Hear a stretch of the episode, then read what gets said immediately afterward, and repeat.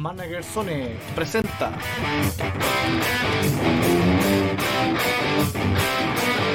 Radio Crack 66 como protagonistas.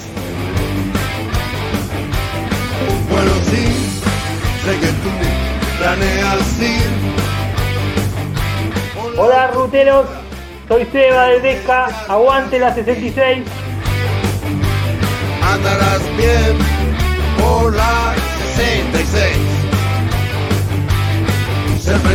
Buenas, soy Cristian de Vista de Miga, cazador de talentos. son dos mil millas, más también podrás hacer. Andarás bien por la 66. Va por San Luis, abajo está Missouri. Desde Chile, Elías de los Zorros del Desierto, la Naranja Mecánica. ¡Viva Chile, mierda! Arizona, no olvides Pomona, Muchachos, me habla César del Deporte Santa Cruz y les hago una afectuosa invitación para que puedan escuchar Radio Crack 66 todos los miércoles por Radio Stream Radio Crack. No se lo pierdan. 66. Estás por escuchar Los Ruteros de MZ, un viaje por la 66, sus equipos, sus competencias, el corazón de los cracks en su camino al éxito. Andarás bien por la 66.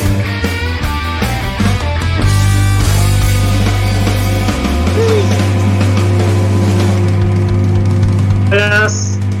¿Cómo andan Tremendo, muchachos? Tremendo. ¿Cómo va la banda? Hola. Hola César. Hola, hola. Gracias. Hola. ¿Cómo van? Hola, hola. ¿Cómo les va? Cris. ¿Todo tranqui por acá? Bien muchachos. Un miércoles más, ¿eh? ¿Cómo? Un miércoles más con el programa.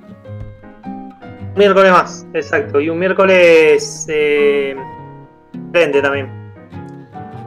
Un miércoles triste. Bueno, eh, miércoles, eh, sí, un miércoles que nos pasamos de una semana eh, a todos los amantes del fútbol y todo lo y bueno, obviamente a los argentinos, pero creo que esto es algo que ha trascendido las fronteras.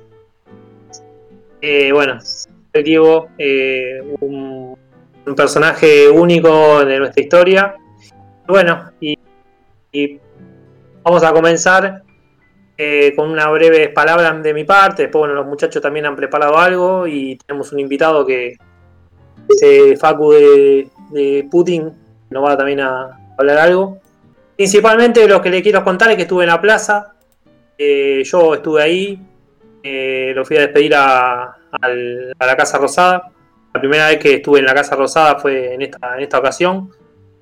Y bueno, y la verdad que fue una mezcla de, alegría, eh, en momento previo no alegría así porque sí, sino porque estábamos todos cantando, como si estuviéramos digamos, festejando al Diego, pero después cuando llegabas al momento de entrar a, a- a la Casa Rosada veí gente llorar que no me imaginé, todos estábamos llorando.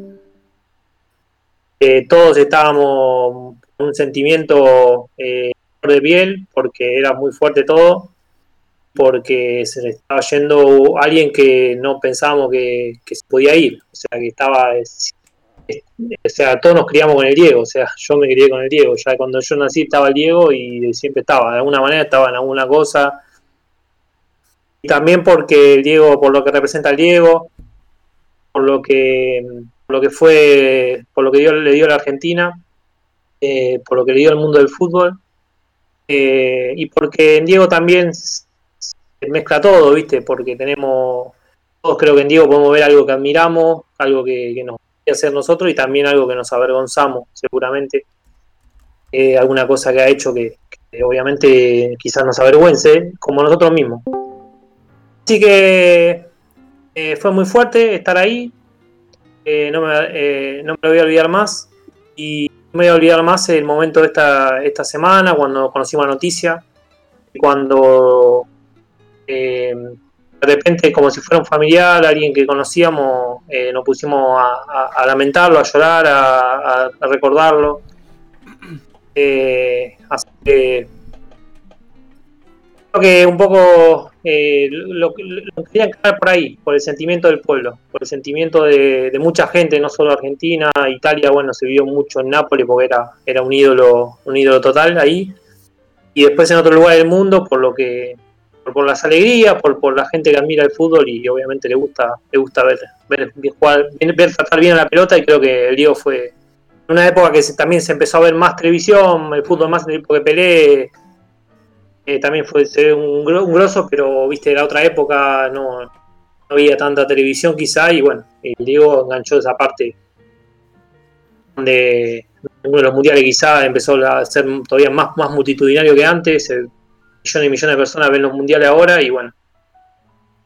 Así que nada, eh, lo despedimos al Diego, despedimos mucha gente, eh, a River y de Boca abrazándose, algo que yo nunca vi en mi vida eh, llorando juntos, son cosas que no me las voy a olvidar. Así que bueno, este es mi homenaje al Diego, gracias Diego, gracias por todo, gracias por lo, las alegrías, siempre más grande que quizá alguna tristeza que tuvimos, especialmente en el Mundial 94.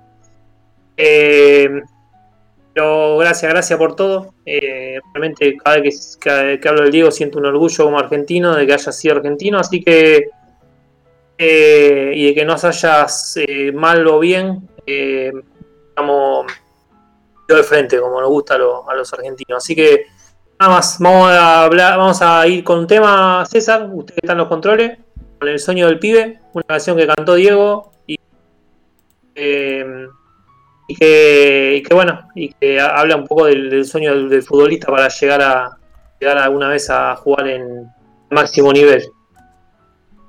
Claro que sí. Así que vamos con el sueño del pibe para todos los auditores que la disfruten.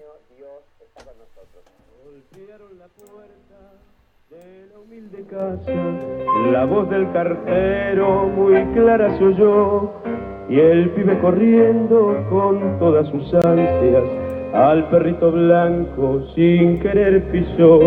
Mamita, mamita, se acercó gritando la madre extrañada cruzó el piletón y el pibe le dijo riendo y llorando, el club me ha mandado hoy la citación, mamita querida, ganaré dinero, seré un Maradona, un Kempes, un Olín, dicen los muchachos del norte argentino que tengo más tiro que el gran Bernabé. Vas a ver qué lindo cuando yo en la cancha mis goles aplaudan, seré un triunfador. Jugaré en la quinta y después en primera.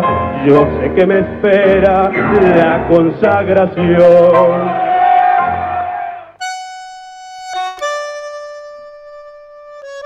Gracias Diego por este centro. Este gol lo cantamos juntos.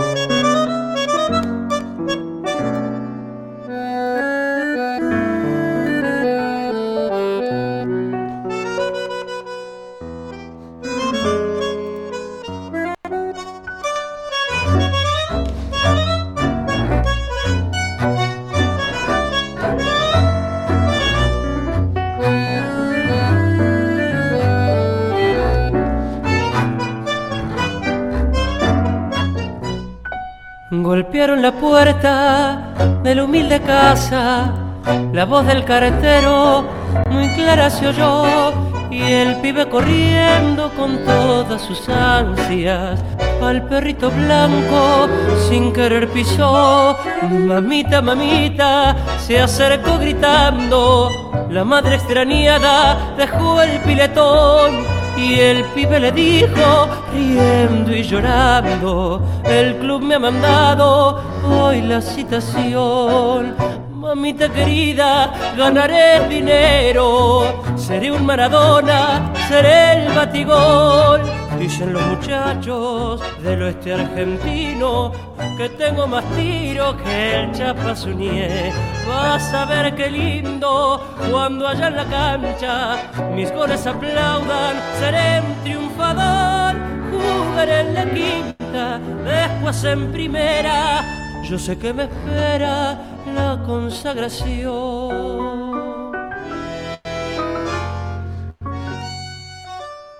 Dormía el muchacho y tuvo esa noche el sueño más lindo que pudo tener.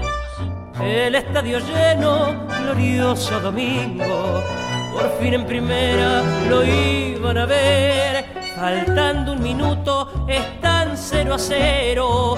Tomó la pelota, sereno en su acción, gambeteando a todos, se enfrentó al arquero y con fuerte tiro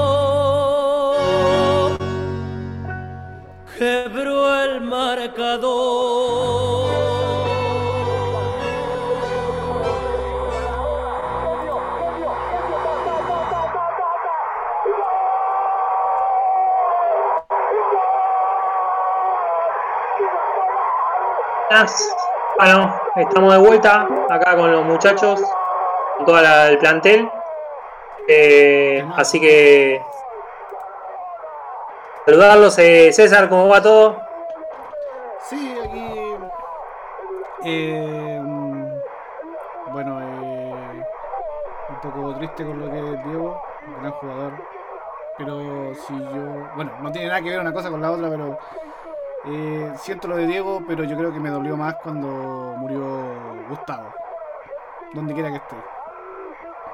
Gustavo Cerati. ¿Cómo? Ah, Así que todo bien. Vale. ¿Cómo anda la banda? todo bien, todo bien. Acá andamos haciendo. Bueno, eh, pa- para arrancar, eh, tenemos un invitado. Ahí, Facu. A ver si, si se maneja con el Discord. ¿Me escuchan? Ahora sí. ¿Me escuchas, ¿Cómo Facu? están? ¿Todo bien? ¿Cómo va? Te escucho bárbaro. Yo también. ¿Todo bien? ¿Ustedes? Avísame si, tení, eh, Eh. si tienes problemas con, el, con la música de fondo.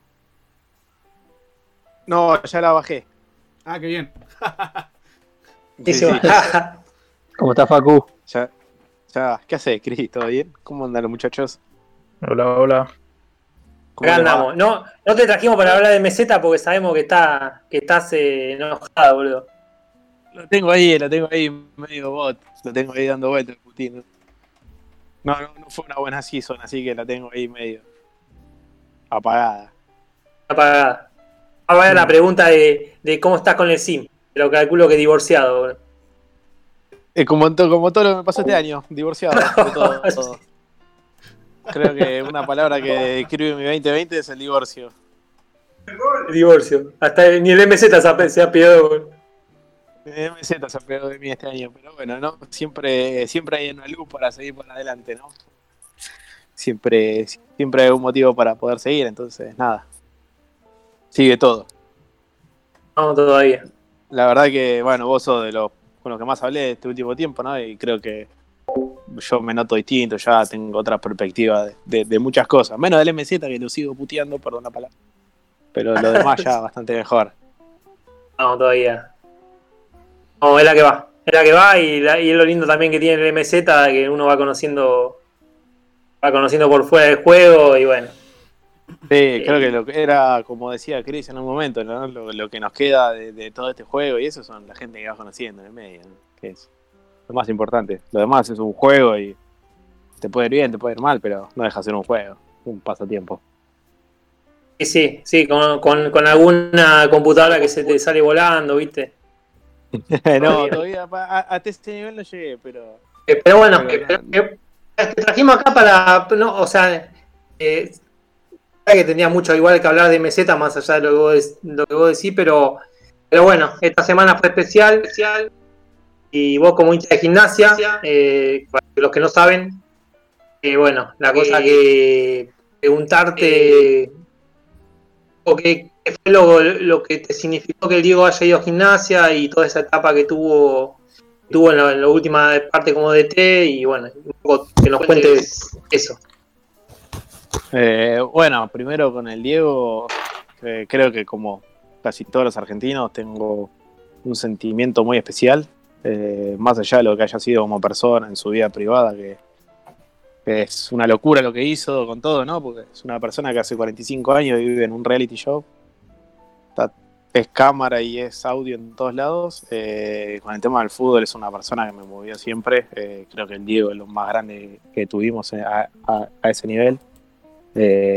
No, no, no entro mucho en las comparaciones entre Messi y Diego, son yo, épocas distintas, juegos distintos, no sé. Tuve la suerte de verlo jugar una vez con la selección en Salta, cuando iba en Salta. Eh, él fue el último partido que jugaron antes de irse al Mundial 94, creo fue. No me acuerdo si fue en el 94 o en el 93, era chiquito. Fui con mi viejo. Y fuimos, creo que estuvo dos o tres días ahí en Salta y fuimos todos los días al hotel a saludarlos. eh, Es una locura, ¿viste? Es una locura como que me la pasó de mi papá a mí.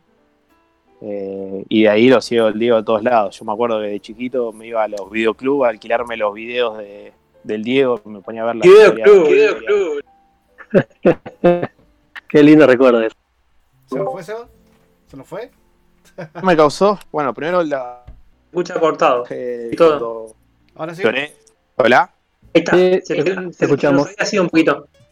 Eh, cuando escuché la noticia, me, bueno, me puso muy mal, ¿no? Lloré casi desconsoladamente, parecía un nene, porque era como, ¿no? Como que se, se te se terminó una parte de la vida, ¿no? Porque creo que el Diego nos marcó a todos mucho en lo deportivo. Y ¿qué tengo recuerdo Diego? Me acuerdo que eh, cuando, cuando escuché lo de la noticia que iba a la gimnasia, la verdad me emocioné mucho. Yo tengo una- eh, uno de mis amigos trabaja en gimnasia, es el, hace video, el video análisis de gimnasia. Y estábamos todo el día preguntándole todo, ¿viste? Che, va el Diego, no va, sí, no, sí, no, me decía, no puedo decir nada, qué sé yo. Y nada, lo vimos. Y justo uno de los recuerdos que tengo fue eh, una de mis primeras peleas con mi ex esposa fue cuando entró el Diego a la cancha de gimnasia, que, que no lo podía creer, me caían lágrimas por todos lados de la emoción. Y me acuerdo que, que vino a plantearme que no podía ser que llore por Maradona y no llore por cosas que ella me diga y situaciones. Y bueno, eso fue la, la primera gran pelea. Me apagó el televisor y ahí sí casi se pudre todo mal. Eh, pero el Diego, el Diego una locura. Y después tengo la suerte de tener un recuerdo que es una camiseta que me regaló mi hermano para mi cumpleaños, eh, firmada por el Diego, que es algo que eh, todo el mundo me, me la quiere comprar ahora, no se la vende a nadie. Eh, Claro. y aparte tiene una re historia porque la camiseta está firmada de los dos lados. Está firmada en el lado del número y el lado de adelante. Mi amigo, Pacu, se llama yo, juega ahí, se la, se la llevó un día para que la firme al Diego y la firmó con un marcador con la punta cuadrada, ¿viste? Y le dice, el Diego le dijo al Chancho, le dicen Chancho, Chancho, me dice, no me gusta la firma esta. Yo te la traigo, te la traigo la semana que viene con, con- otra firma. Y Facu se la dejó, y el Diego la tuvo, como dijo, como cuatro meses para dármela. Me la dio en diciembre a la camiseta, yo cumplo en junio. Y me dice, Facu me dijo, vino el Diego, me dijo, no me olvidé de tu camiseta. Y se la dio y me la trajo a mi casa, un regalo increíble, dos firmas del Diego. Tantas cosas, ¿no? Tantas cosas. Tantas cosas, cuántas cosas. El... No te escuché, Seba, eh, perdón.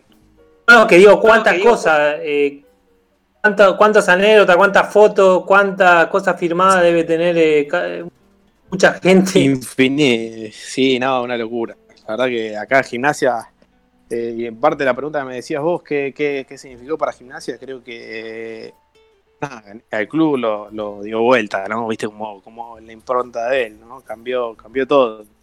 Eh, fui a ver el, último partido que fui a la cancha fue contra Vélez, creo un, un 0 a 0 y lo tuve ahí, estaba justo atrás del banco de gimnasia, lo tenía a metros, pero era una locura, había 200 personas cuando caminaba para todos lados. eh, una revolución fue en el club. eh.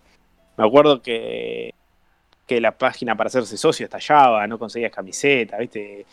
Había socios, que gente se es socio de todas partes del mundo de gimnasia. Es una cosa que poco creíble, ¿no? No, O sea, si no te la cuentan, no, no la crees. Sí, no. Y aparte, eh, escuché un par de testimonios ahí mismo la despedida ahí en la Casa Rosada, la cola y todo eso de gente, había mucha gente de gimnasia. Sorprendió eso, ¿viste? Y, bueno, todo el mundo, ¿viste? Diciendo nosotros lo tuvimos al Diego al final, o sea, como un orgullo. Sí, lo tuvimos ahí, viste, y aparte, o sea, por ahí en el, del día a día, nosotros, o sea, no, no, no sabemos mucho. Yo todo lo que sé del día a día es por Facu, mi amigo, me contaba, el tipo era un maestro. Dice que se sentaba arriba de la Federite le contaba 200 millones de historias por día, ¿viste? El flaco es una historia, todo. Todas las cosas que hizo. Eh, sí. Le contaba historia de los viajes, las cosas que hacían los viajes, de dónde andaba, en los lugares que estuvo, ¿viste? Y dicen que lo que debe haber sido vivir ese, ese momento, ¿no? Fagu, este mi amigo mío. Bueno, primero está muy mal por, por fue un golpe re duro, pero por otro lado, ¿viste? Cuando hablaste, el loco le, le cambió la vida. Literal. Loco. Él, él es que es, es ahí, la labura ahí en. Acá, porque él hace Labura- los videos. labura está- videos. está con- Claro, claro, hace todos los videos, todo el video de análisis, va, filma, todo, está en la cancha, todo, tiene miles de fotos con el Diego, todo. Es Fagu lo, lo, lo, lo vivió, viste, vivió la Vivió. última época. Grande. Grande. Aparte, la- la- lo lindo que fue como una especie de homenaje. Todo el mundo veía que estaba. y que ya no era, el Diego, viste, hace dos o tres años inclusive. Y. y Fue ah, lo, lo que, lo que sucedía en cada cancha fue hermoso. Para mí, eso, cada vez que lo veía, me lo veía. No, Y sí, me parece que también lo disfrutó mucho él, ¿no? Porque en todas las canchas donde iba era reconocido como se lo merecía. Eh, lástima este último tiempo, bueno, el tema de, de este virus que, que por ahí lo cortó, ¿no? También, eh, pero iba a todas las canchas, yo lo veía feliz. Eh, la Sí, verdad también. que en un momento casi ni me importaba cómo salía de gimnasio. Era, para mí era lo- Total, los gimnasios siempre fueron. Siempre Sí. fuimos en maleta, sí. Tampoco, tampoco, tampoco podemos esperar demasiado. Pero, viste, uno le daba el bichito verlo al Diego ahí adentro de la cancha. Bueno, te pones los cortes y entrate, metés a la cancha y pasa la pelota. se, está- se lo estaba viendo un gimnasio estaba viendo- sólido, al último. Un poquito mejor Estaba jugando armado. gimnasio. Sí, sí, estaba, estaba bien. Estaba bastante más armado, como si vos, más sólido. Eh, aparte, me pareció un gimnasio muy vertiginoso. Viste, un equipo que presionaba mucho eh, y salía del contra rápido. Sí, eh, te comía, te comía, ¿viste? Y creo que eso también, cuando lo escuchás ahí, a la- ahora que empezaron a hablar mal los jugadores de gimnasia después del partido, ¿viste? De, de la vivencia con el Diego, creo que, que, que, que ese tipo de personas te diga salí a comer la cancha, yo creo que salís y te la comés, no sé, corres por 10 jugadores. Te debe generar Sí, sí, sí. algo adentro. Que aparte dicen que, que era muy humilde en ese sentido, ¿no? ¿Viste? O sea, trataba a todos los jugadores, como le decía, vos sos bueno, vos andás bien, qué sé yo, ¿viste? Te lo dice el Diego. Eh, Sí, sí, sí. Y quizás en, la en una selección, eh, como fue la, la etapa de la selección, que aparte lo, lo agarra, calculo, no, no, tan- no, no con tanta experiencia, no con experiencia, prácticamente no tenía experiencia como DT, eh, pero un equipo así, o los equipos en, en Sinaloa también, viste, Colorado, todo el mundo habla lo mismo, viste, claro. Tipos así Sí, que no, los conoce nadie, viste, o sea, que sí, bueno, capaz que juegan en una, una división que no tiene renombre, no lo conoce y viene de repente un tipo que es es Es, es todo, básicamente. ah, de, de otro planeta y encima Claro. te, te habla de igual a igual, viste, como, como era como era el Diego, como todo el mundo cuenta que era el Diego, porque que, que obviamente uno se queda a veces con parte, a veces te- vos veías al Diego contestatario, Sí. o, o- o- pero en la intimidad decía como que tenía la mayoría del mundo, la mayoría te cuenta que era Sí, Era un un tipazo. compañero más, Un tipo ¿viste? Sí, sí. muy, muy sencillo, muy humilde. Sí, sí, sí. Eso es lo, lo, lo que yo sé de que, ya te digo, me cuenta mi amigo Facu ahí de que con el tipo podías hablar, o sea, no, no había problema, ¿viste? Tenías alguna duda, algo, te sentabas a charlar y no, no, no era inaccesible, no era como hablar con, no, pero bueno. Eh, Dale. Dorado, hablo, le hablo. Dorado también lo miraba. No, Facu, sí, sí, dale. Que a los partidos dorados también lo miraba. Yo con el Diego, ya te digo, a Messi me encanta, pero con el Diego tengo un amor incondicional. El Diego, de chiquito, ¿viste? Grande. No, no, no los comparo. Trato de no compararlo porque son dos cosas distintas. Messi es un animal también, pero qué sé yo, con el Diego es amor. eh, No, no, no, no, no se puede explicar. No, no, para mí no hacemos mal en la comparación. Porque aparte es como que también es tonto decir porque es como que la comparación de- el- me parece que pasa por el, por el- la valoración y en realidad hay que valorar los dos porque Son dos extraterrestres, vos después todo Claro. pecho, después ves lo que viene atrás y no hay nada. O sea, ¿sabes lo No que hay tenemos nada, que esperar claro. para, para que salga un jugador que pare la pelota y corra como gambetea dos jugadores seguidos? Es imposible. No sé, Sí, yo sí. miro miro mucho fútbol, miro mucho el fútbol argentino y, la verdad que el fútbol argentino, o sea, que no te digo que haya un jugador como Messi, pero ahí quedan cada vez menos jugadores estos, viste, guapos, estos que caran, gambetean y pasan, no sé. Sí, sí. Veo el pibe, hay un pibe en Vélez, pero después como que no, no, no es tanto, viste, mucho más físico, más de, de, de- de vamos, vamos, vamos, meta, meta, qué sé yo.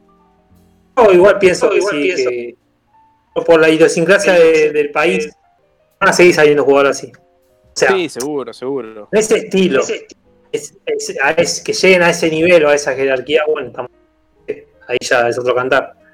Pero en ese Sí, estilo, de eso estilo- van a salir ca- sí, de eso van a salir en menos cantidad, si no. Sería. tampoco que tú, tú tenés, tenés tres tipos, cuatro tipos por año, estamos hablando de dos. A dos en Claro, 40 años, 30 años. 40 años. Sí, sí, por eso. Claro, o sea, Mm. porque toda la parte de estaban Neymar y todo eso eran buenos, pero nunca llegaron a- al nivel ni de Messi ni, No, ni de Maradona, no, ¿viste? ni cerca, ni cerca. Ni un Fito Fito Ortega, ¿viste? Que Siempre. La liga de Argentina para. Le hablo a los muchachos, así quieren preguntar algo a Facu.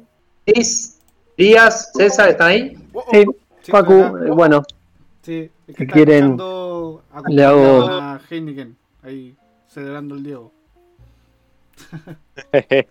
Eh, no, Eh, arrancamos, Cris, entonces. eh, no, dale, dale. No, eh, quería más o menos preguntarte, Facu, ahí si en La Plata han quedado algo plasmado sobre el Diego, más allá de su paso por gimnasia. Si bueno, si vos ves ahora con, con esta triste noticia, se empiezan a hacer movimientos, eh, murales, algo que identifique la ciudad con el paso del Diego. Hay uno que es el gol a los ingleses, eh, un mural que está hecho eh, de toda la jugada de gol a los ingleses. Eh, después ahí, ahí en el bosque está ahora, bueno, ahora había una propuesta de cambiar el nombre a una de las tribunas y ponerle Maradona.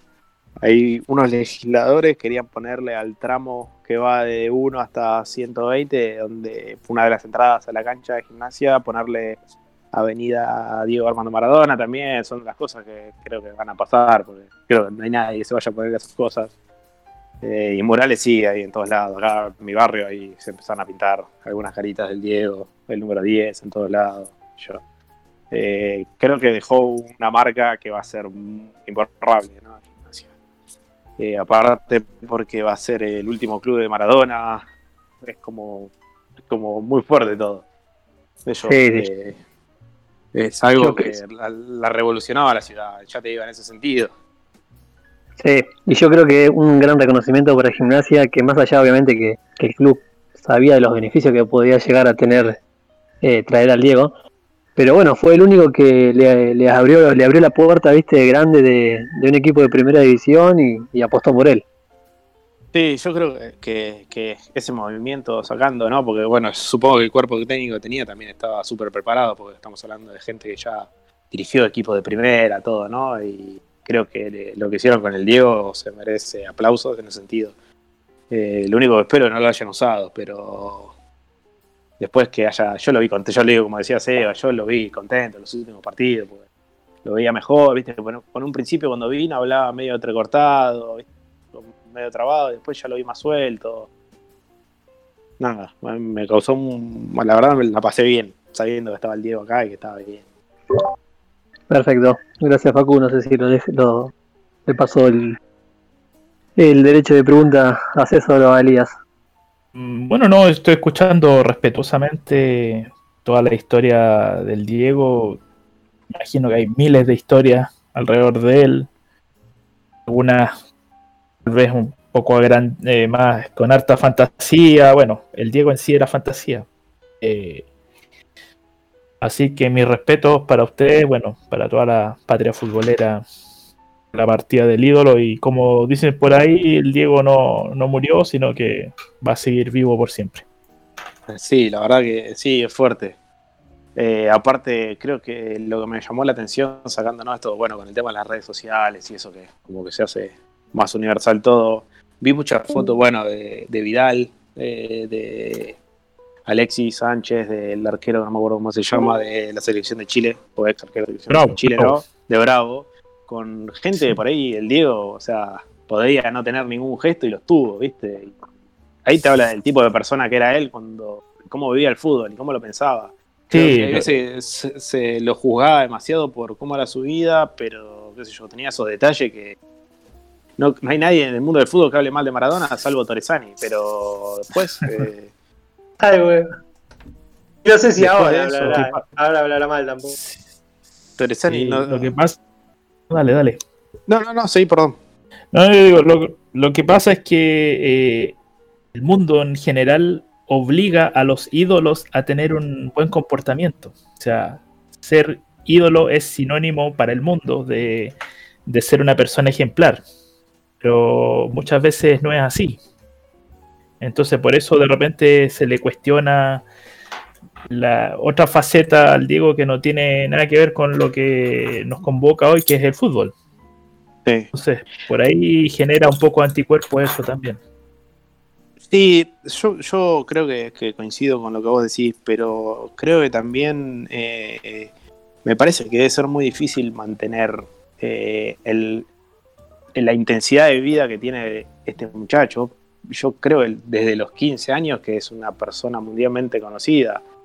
Entonces, cualquier cosa que haga, deje de hacer o, o lo que fuese, eh, era noticia en todos lados. Sí, Eh, absolutamente. Entonces, debe ser. Yo no. Yo, a ver, nosotros ahora vivimos en un mundo hiper conectado con las redes sociales y todo eso, y por ahí te afectan pequeñas tonteras de que si alguien ve una cosa tuya y te dice algo, qué sé yo, pensaba que este tipo tenía 6 mil millones de miradas arriba todos los días, todo el día. O sea, Sí. es como que llega un momento que debe ser bastante inmanejable eh, Sí, ese, sí. ese nivel de vida. Bueno, Después Pero, hay una bueno. anécdota. O sea, hay una anécdota que te explica un poquito también la época que el Maradona vivió. Eh, el otro día estaba escuchando una anécdota de cuando selecciona, cuando lo eleccionan en Barcelona, eh, eh, el jugador de Atlético Bilbao eh, le da una patada, viste, Lo- la única lección, o sea, grosa casi tuvo, que le quebró el tobillo. Y dice que el médico de Barcelona lo, eh, lo revisó y le dijo a duchar, anda a ducharte. Tenían que operar. Entonces creció también en un contexto de- del fútbol que no es el de hoy. O sea, para los tipos No. que tienen, eh, les pasa algo así, tienen, no sé, cámara, viste, que es el equipo, tipo que lo pagaste 8 millones, el pase más caro de, la historia. Eh, que nada, el tipo lo vio y la madre dice, la, dice mi madre, mi mamá dice, lo agarró y dijo, vos estás loco, le dijo al doctor, viste. Y eso lo contó el mismo Diego, de esa lección. Eh, habla un poquito de, también de toda la exposición y la falta de contención que tuvo en, to- en toda su carrera, más allá de la personalidad de Diego, que también es, eh, como llama seguramente, no- capaz que le dijeron vos a pedir lo que quiera, hacer lo que quiera, y bueno, y poco quizás se creyó ese personaje en algún punto. Pero Claro. Pero bueno, además también, eh, eh, como, dice, como dice Facu, el reality es algo que, o sea, uno, uno en su vida privada dice, bueno, yo si quiero subo, a- subo esto al Facebook o no lo subo, si quiero hago esto o no lo hago, o sea, y manejás tu privacidad. Eh, realmente, vos manejás lo que, lo que querés subir y lo que no. Este era Oh. todo el día, sí, era, era todo el día subiendo cosas. O sea, aparte de la noticia era mostrarlo a Maradona, entonces lo mostraron como. como Todo el día y Y, y la verdad que. hasta, hasta, lo- hasta ahora, claro, hasta que hasta miércoles. eh, va a seguir. Va a seguir. El tema, viste, qué sé yo, también está muy. eh, O sea, creo que es un problema de, ya un poco más profundo y tema para debatir por el tema de la sociedad que vivimos, donde la noticia que vende es cuando la persona, la otra persona está mal o hace algo mal. Entonces. Eso es algo, porque siempre la foto del Diego que, vendían era cuando estaba mal, estaba gordo, estaba con el pelo naranja o hacía una cosa mala, ¿viste? Y no mostraba al Diego cuando estaba en gimnasia contento, dando una charla técnica. y pues Sí, yo, yo, ten- yo tengo latente esa, esa imagen del, del gol que le hizo a Nigeria en el Mundial de Estados Unidos. Esa, cara de, energu- de- de energúmeno que puso en la, digamos, casi como primer plano. Y después Grecia. de eso... Con Grecia, perdón, Grecia. Como decía. Sí, y después, bueno, el preámbulo, bueno, el partido con Nigeria fue cuando le sale el, el doping, ¿no? El doping, sí. Con Nigeria hace gol El, el, pase el tiro libre. el arma No. doping. Sí. Pero hoy le contaba, hoy también contaba en la radio, decía, claro, era la primera vez que uno vio una médica entrar al campo de juego a buscar a un jugador para un antidoping. Nunca hubo esa imagen, yo nunca volví a ver esa imagen. No, Sí, todo, todo fue un circo, todo fue un circo. O sea, más Sí, allá de, obviamente. Más allá de que quizá en ese circo, no sé, hasta qué punto Maradona dijo, bueno, de- no llego, me en cuerda, o, o pasó, o una cama, o bueno, no sé, lo que fuera, porque hubo muchas versiones de lo que, de lo que pasó. Pero, pero Sí, lo que sí, lo que sí era como, como real es que nunca, nunca una médica eh, en, en- entró a buscar un jugador para hacer un anti-open, nunca. Ah, nunca, nunca, no. Porque entró ahí, Sí, sí, lo sí. filmó la cámara y lo vio todo el mundo. Yo, yo soy muy imparcial en esto y creo que no, no. O sea, no puedo discutir con nadie este tema porque creo que Argentina tendría que haber salido campeón en el 90 y en el 94. Creo que algo pasó ahí. O sea, Argentina juega en la final del 90 un penal que no vio nadie, pero el 94 también. Argentina era primero candidato a ganar la Copa, tiene un equipazo. Sí. Y yo, aparte- creo, yo creo que Era un 90, equipazo y con hoy- Maradona era, hoy- era como tener dos equipos adentro de la cancha. 90 yo vi todo el partido entero contra Alemania y por arriba. Más allá del penal, que verdad, realmente no, no podíamos competir. Realmente aguantar Sí. el partido y llegar a los penales. claro, No, así se dio todo el pero- mundial. Pero todo el mundial fue así. Sí, todo el mundial. El partido con Brasil nos pegaban, los brasileños nos pegaron 200 millones de palos. Goico parecía, no sé, ne- no era ahora, boludo. Yo lo que me acuerdo de ese mundial que no lo podía creer es que ahí todavía no estaba la regla que el arquero no la podía agarrar con la mano. Entonces era constantemente, se la daba a Goico al defensor, el defensor se la devolvía y la agarraba y pasaban los minutos como loco. Sí, sí. Era, era feo ese, esa parte del juego. Sí, Claro. Sí, pero volviendo a lo que decía Seba recién, sí, yo creo que lo del 94 con Diego estuvo muy plantado, fue muy obvio en detalles, que bueno, que era también, eh, sacando alguna frase que dijo Facu, lo que vendía para ese mundial era eso, era el doping de Diego en, en Estados Unidos y bueno, todo, todo el mundo se iba a enganchar ahí con, con el mundial. Sí, aparte creo que también empezaban a hacer los mundiales una cosa mucho más masiva, ¿no? Creo que en algún programa escuché en estos días que, que decían que por ahí el 86 fue de los últimos mundiales más amateurs de fútbol que hubo, ¿no? Sí, Eh, Ya en el 94 ya estabas hablando de, de- de otro tipo de preparación de los jugadores, ya empezabas a ver otra- ot- otras cosas. sí, yo Pero- creo que el pero- 90... el- sí, una yo creo que elección el de. 90 Una elección Sí, sí. de. El país que no. Ese mundial sin el Diego, no. El Diego. Buen día. Buen día. Ya el mismo en Estados Unidos. Ya no, no, no como en otros países que, que la gente estaba. Sí, estaba no, no. full. Yo creo que el quiebre de los mundiales, como la era moderna, fue a partir de Francia, 98. Eh, Estados Unidos fue ahí el puntapié inicial, pero pasó eso, que no era un, un país pasional, ¿viste? Eh, como dice Seba. Y- No, no, no Sí, sé ustedes, pero Sí, yo ustedes. los mundiales lo veo hasta que queda fuera Argentina. Cuando queda fuera Sí. Argentina, puede pasar lo que pase, no, no, no me Claro, interesa claro. más. Aparte no me olvido más de Hagi. Hagi, ese nombre me quedó grabado como un Sí. Ese no. viste como, lo, como, como el, el sim que te tira a esos jugadores que, que vos decís, pero ¿dónde sale toda esa habilidad, viste? Bueno, Hagi, Sí, después te dimos no, cuenta esa- que era un gran jugador de fútbol, un- Sí. de las grandes Pero estrellas ahí- mundiales, ¿no? O sea, Ponele, como vamos a- Maradona. Vamos a ponerle nombre y decimos que son los delanteros de Banfield Driller. Sí, claro. sí. Que el drill, eso. Bueno, que eh, ser antidoping ese equipo. Tremendo. Pero sí, igualmente estaba todo el mundo desmovilizado. Eh, ¿Cómo se llama? ¿Cuánto, ¿Cuánto recuerdo? Como argentino, obviamente, estamos hablando de todas estas cosas. Obvio, todo el argentino lo escuche, vos no vas a saber entender. Quizá lo- los muchachos acá eh, de Chile no lo vivieron así, obviamente, pero, pero bueno. Para mí, fue, el 94 fue, tenía 15 años y fue mi primera gran, gran tristeza, digamos. Eh, no recuerdo una tristeza anterior tan grande como la, de haber cortado las piernas eh, y ese antidoping, porque la verdad está- te ilusionaba ese equipo. Te ilusionaba, pero Sí, sí. Para cómo fueron varios mazazos uno tras otro, ¿viste? La noticia de- del Diego, después la derrota con Bulgaria y después, bueno, quedar eliminado con Rumania y volver a casa, eh, qué amargura. Sí, sí, sí, no, tal cual. Y, y, y, eh, o sea, esa noticia que uno se acuerda, yo estaba en el comedor de, la, de, la, de mi casa de, de Morón y, y me acuerdo dónde estaba todo, me acuerdo de, de esas cosas que decís, no, está pasando. Es- son, son, son momentos que te dejan muy marcado, ¿no? Creo que eh, ver al Diego ahí diciendo me cortaron las piernas y todas esas cosas es muy fuerte. Aparte, no, que venía de como una preparación, porque en especial, viste, había medio dejado de jugar, estaba volviendo. Sí, sí, la carrera del Diego Maradona después de, Napoli, delante ese, ese doping, es muy, muy, muy, eh, eh, con muchos vaivenes, ¿viste? Más Sí, quilombo sí, que, mucho que hacer un- que, que- sí.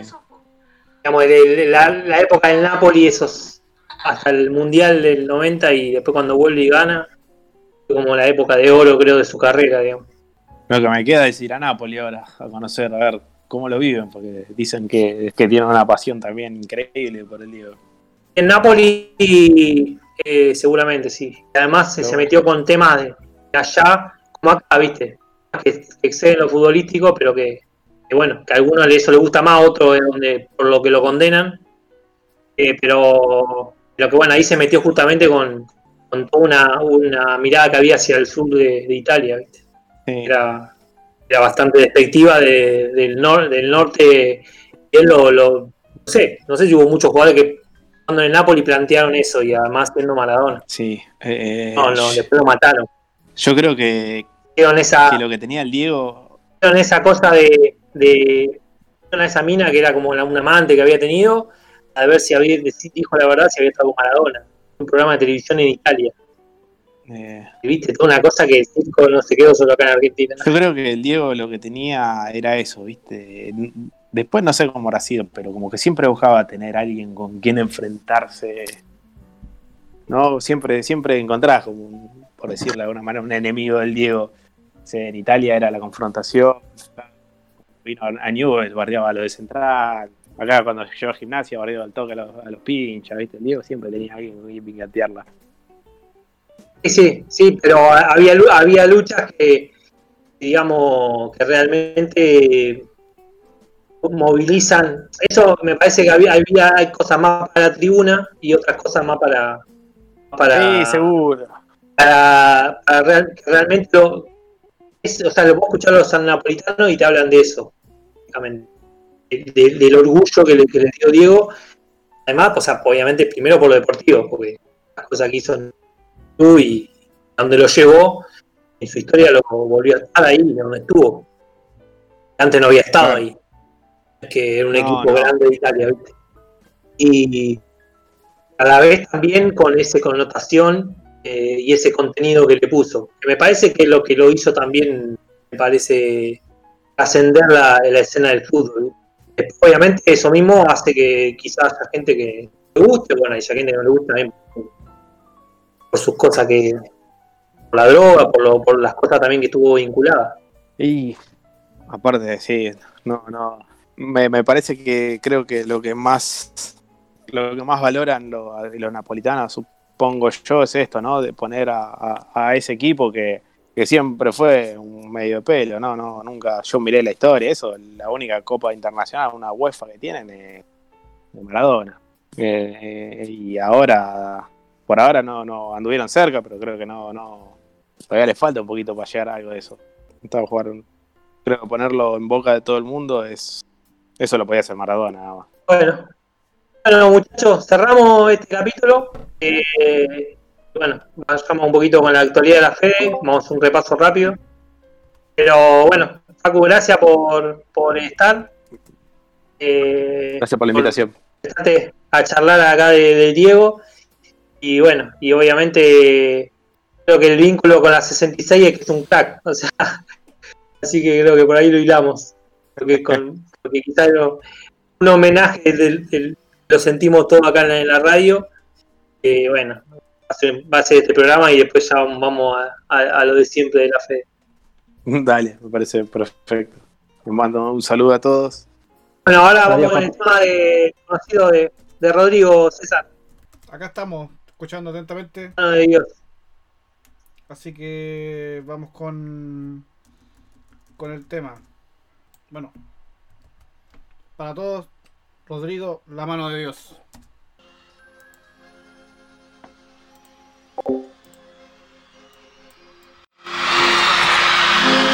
En una villa nación fue deseo de Dios crecer y sobrevivir a la humilde expresión, enfrentar la adversidad, con afán de ganarse a cada paso la vida.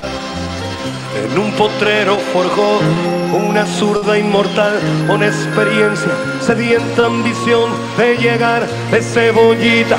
Soñaba jugar un mundial y consagrarse en primera. Tal vez jugando pudiera a su familia ayudar.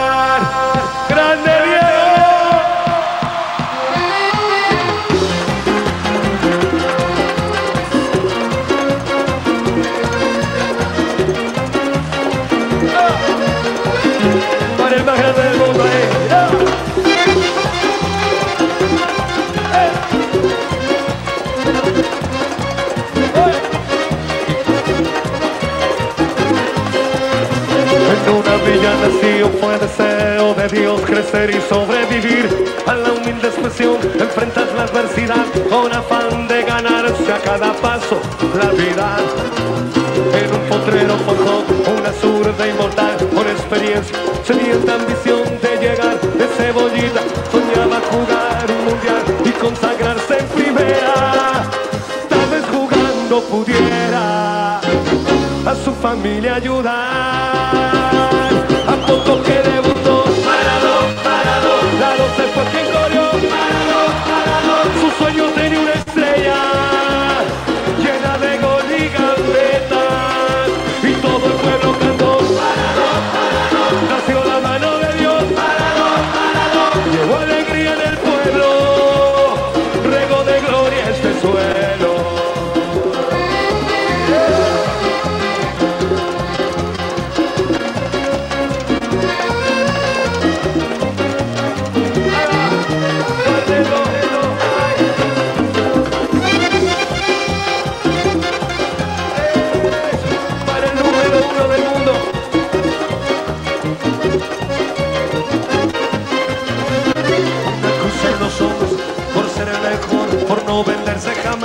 Poder. Enfrentó curiosa debilidad. Si Jesús tropezó, porque él no habría de hacerlo.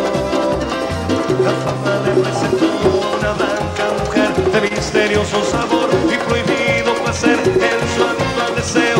Dios anda otra vez involucrando su vida y es un partido que un día el Diego está por ganar. A poco que debutó, parado, lado se fue quien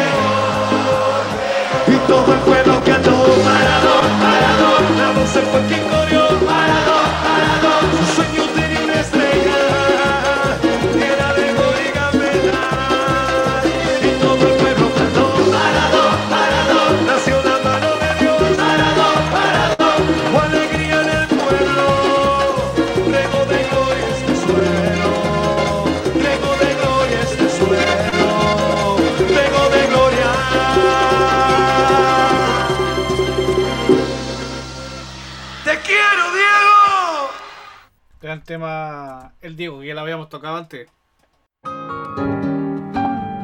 El tema, ¿viste? Tremendo. Eh, antes tema. pasar a- vamos a pasar al DA, pero antes me habían pasado todo un cronograma y creo que como mi, mi emoción por el Diego y toda la charla se me fue. No sé si alguno de los chicos querían decir alguna palabra, Cris o César o Elías. Eh, ese momento así ya pasamos al DA y ya nos metemos con la, la Fede. No, bueno, yo. Eh, más que nada es decir unas palabras del Diego. Gracias. Yo, si bien soy del 84, lo pude disfrutar poco. Momento de esplendor.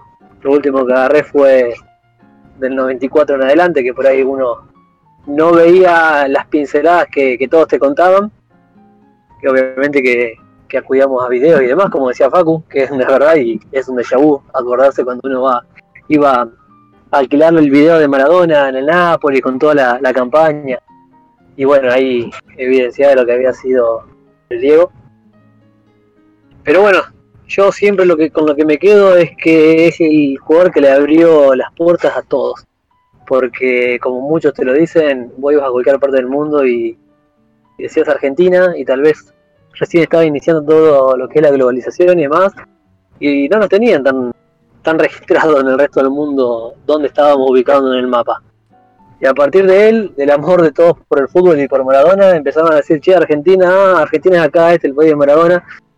Y eso abrió un montón de puertas. Así que eh, por nuestro país o mucho, más, más que gambetear a los rivales y hacer varios goles y hacer hacer otros, eh, nos abrió y defendió siempre al país en el resto del mundo. Así que un gracias absoluto. Grande, grande Cris. Bueno, eh, no sé si los muchachos acá quieren rendir un, homenaje, Elías o César, y si no, vamos para, vamos para la- el tema del DA.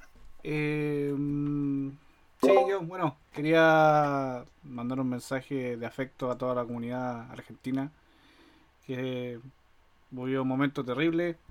Un saludo para todos ellos y bueno, se fue un grande y luego volverán a aparecer otros otros Diegos, otros Messi. Así que todo el aguante para la hermana argentina. ¿Te hubiera gustado verlo en la U, César? ¿Ah? ¿Te hubiera gustado verlo ahí en tu equipo en Chile? ¿A quién? Diego, jugando allá. Ah, pero si jugó acá, en la Católica. Costa, no. Sí, como te decía, jugó acá, pero en la Católica. No, pero eh, en la U tenemos a, a Montillo, así que tranqui. Ah, Montillo sí, es el. Estuvo en la selección Montillo. Sí, tenemos a Montillo. Ese que es ese. Se quiere ir ahora, pero, pero bueno. No, eh, yo creo que Maradona fue muy grande para jugar acá en, en el fútbol de barrio que tenemos nosotros aquí actualmente. Porque es fútbol de barrio, no es... Nos falta como huevo, huevo y medio para volar la, la Liga Argentina, más o menos, por ahí. Lo, tu- lo tuvieron, a- lo tuvieron al bichi que el pie fino, ¿no? Sí, pero el Vichy es otra cosa. Borghi. O sea, era, era bueno el Vichy, ¿cachai? Pero no, no era como esa gambeta que tenía Maradona.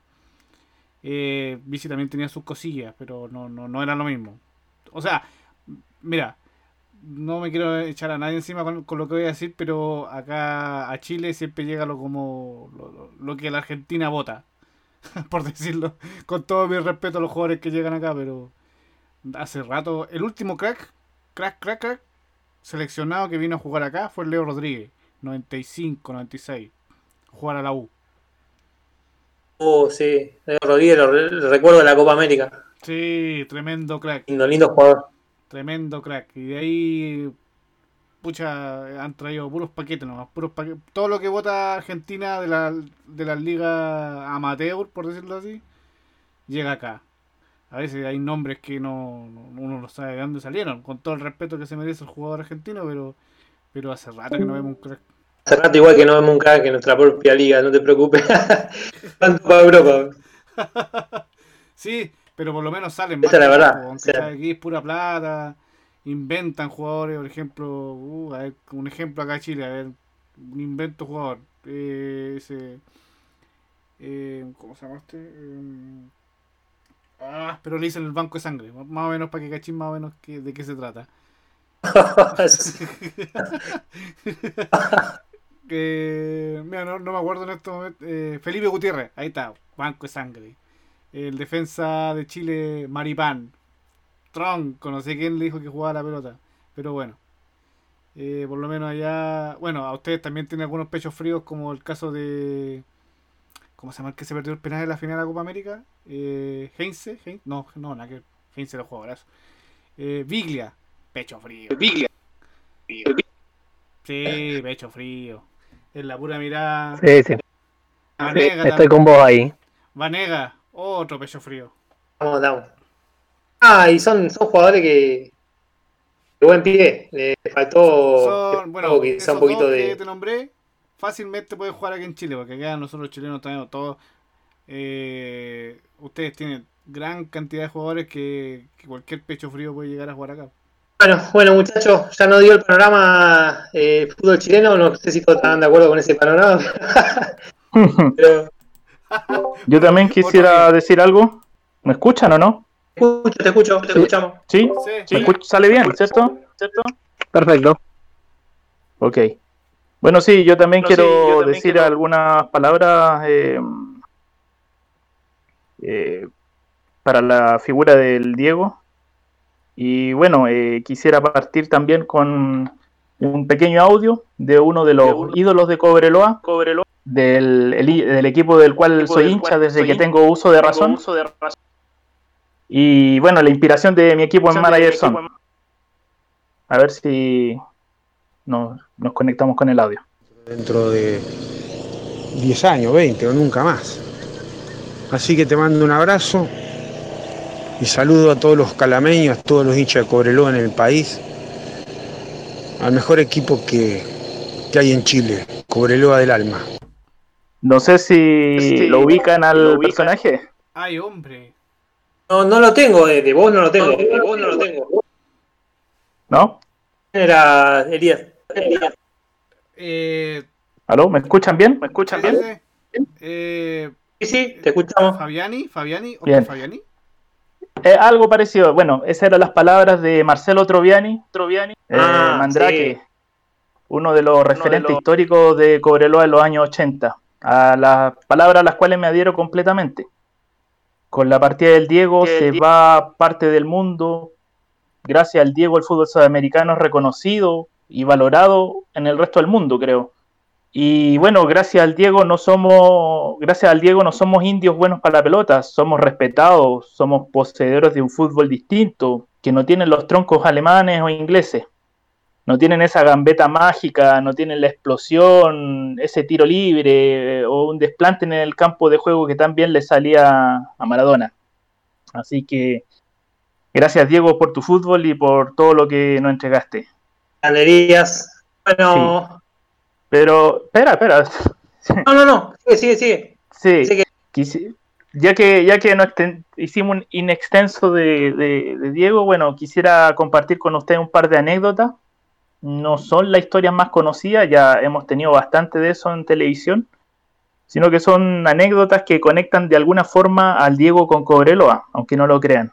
Eh, ¿Eh? bueno, una, sí, una de ellas es cuando el, bueno, el máximo referente de Cobreloa, que es Héctor Puebla, el, el Ligua Puebla, que es un defensor de posición, eh, intercambió la camiseta de la selección con Diego. Diego no era muy afín a, cambiar su camiseta.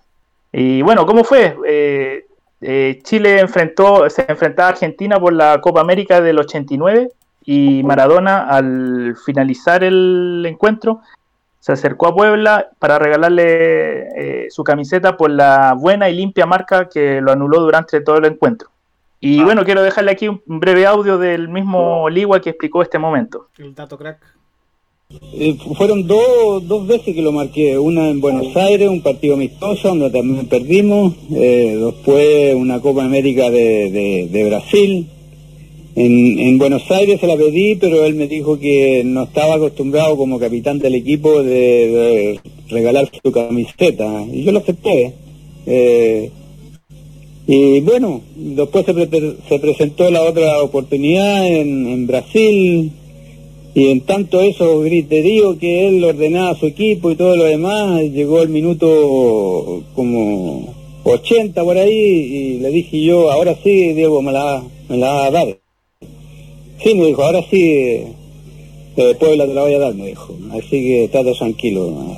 Y después llegó Pizarro a pedírsela y a Pizarro le dijo, no, la camiseta es de Puebla ya, que segunda vez que me la pide, así que yo le pasé la mía a él, se la puso y yo me puse a la espalda la camiseta de él y, no pensé nunca que iba a traer tanta eh, cosa de esa camiseta, ¿no es cierto? Porque hasta el día de hoy mucha gente pasa por mi casa, se las muestro ya y, y, y todo eso. Así que no, no, eh, muy agradecido por parte de él por, por darme esa camiseta. Además yo creo que es la camiseta más linda que ha utilizado la selección argentina, la que ganó el Mundial de México.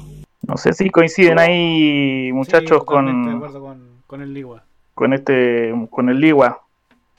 La camiseta más linda, la que, la que usó en, De historia. Sí. Eh, sí, bueno, la, la mm, tengo otra anécdota más que también en relación a, a Cobreloa, que este es más reciente, y es que el Diego fue ofrecido como director técnico a la directiva de Cobreloa, cuando Cobreloa andaba en búsqueda de técnico el año 2007. Ahora, ¿cómo se dio? Bueno, eh, fue ofrecido por un ex jugador, llegó el currículum a la oficina del club, pero al final desestimaron su fichaje, básicamente porque no era el perfil que se andaba buscando en ese momento. Y si bien el fichaje era bomba, iba a llenar el estadio unas tres veces y después se volvería a lo mismo que pasaba el club en ese, en ese entonces. Bueno, no lo digo yo, fueron palabras del, del presidente de la época de Cobreloa. Así que ahí tenemos dos ganchos directos con, en relación a Cobreloa. Bueno, y para cerrar, para cerrar el tema, una última anécdota, disculpen si me alargo, pero ya hemos escuchado tan, ya hemos escuchado tanta historia del 10 que quise apostar por episodios menos conocidos.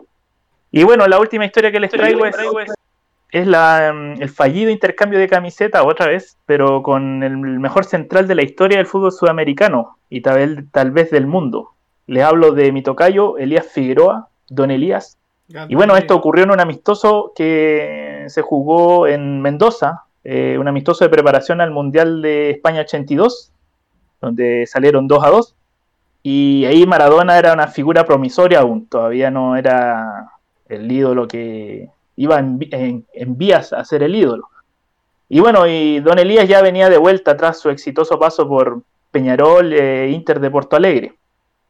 Y bueno, ya finalizado el partido con los jugadores en camarines, el Diego quería intercambiar camiseta con Figueroa, pero no quería ir a buscarla.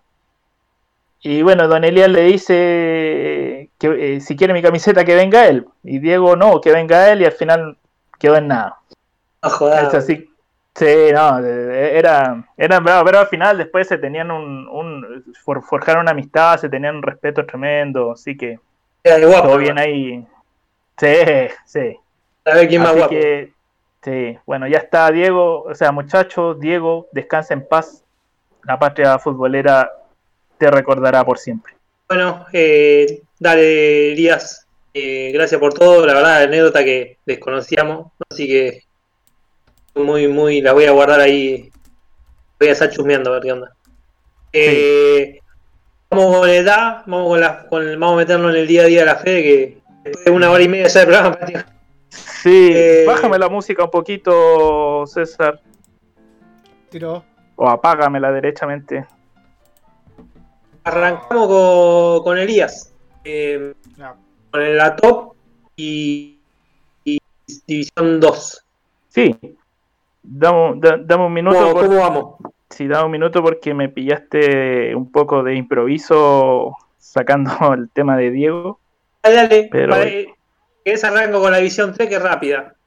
No, no, no, no, sí, ya estamos ya. Dale. Dame un minuto. Eh, bueno, vamos a la revisión de la Liga Top del, del DA. Eh, después de la última transmisión que tuvimos, el Fierza Out Soviet, que el equipo que está en la, en la Liga Top, lamentablemente metió cuatro derrotas al hilo, lo que anduvo desanimando a Tom, y bueno, a quién no, ¿no? Pero ahí los muchachos de la Fede le levantaron la moral y el Fiesta pudo volver a concentrarse en el juego. Metió dos victorias, seis puntos. Lo que en la sumatoria le dan 23 unidades y lo suman en el lugar 11 de la tabla. Eh, bueno, copiándole a Chris un poco, que le pone un título o un concepto a los equipos que él sigue en el DA. Yo le voy a poner un concepto a Tom, que sería semáforo peatonal más que nada por los colores que exhibe los puntitos que aparecen en la tabla de posiciones, verde, rojo, verde, rojo. Pero bueno, ha sido un dada difícil para los soviets, más que nada por el gran nivel de la mayoría de los equipos representantes de las distintas fedes. Y hoy el Fiesta enfrentaba a Recifes de la Carroña, ¿sí? de la Federación Carroña, un rival en el papel bastante abordable. A ver si ya tenemos el resultado. Upa, un empate a cuatro goles del equipo del belga Tom. Bueno, ya está. Tom sin duda es un gran tipo, un gran manager de la 66. Y por supuesto, Radio Crack 66 quiso saber más del desempeño de los soviets en el DA. Es por eso que tomamos contacto con Tom, con Tommy, para que nos dé su impresión al respecto. Um, I was asked to speak a little bit about um, the DA. Um, well, to be to be very honest, I'm quite disappoint, disappointed about how the the DA went. Uh, our performances were quite uh, uneven. Sometimes we were a better team, but we couldn't finish the games off. Um, not quite sure what what what uh, the reason was for that. Bueno, me pidieron que hablara un poco sobre el DA, y para ser muy honesto, estoy bastante decepcionado. Decepcionado porque las actuaciones han sido bastante desiguales. A veces teníamos un mejor equipo, pero no pudimos cerrar los partidos. No estoy muy seguro de cuál fue la razón de eso. Mm, first of all, in mind, before the tournament, I wouldn't, uh, wouldn't speak it out, but I had something uh, around 40, 45 points in, uh, in mind. Now uh, after 20 or 21 games don't uh, don't know for sure.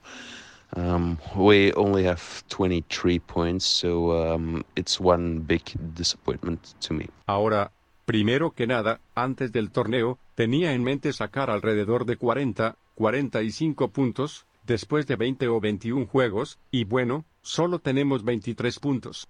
Así que es una gran decepción para mí. Uh, nevertheless um, Argentinian teams are tough. They're top. So um, I admire all of you who play in uh, in uh, the top divisions in uh, Division One, like uh, like Topa or, uh, or, or all the others. Well, uh, time to, time to say goodbye for me now. Ciao. Sin embargo, los equipos argentinos son duros. Son top Entonces, admiro a todos ustedes que juegan en las divisiones superiores, en la División 1, como Topa por ejemplo o todos los demás. Bueno, eso es todo por ahora. Chao. No sé cómo anduvo ahí la traducción, Chris, nuestro flamante LA de Manager Son.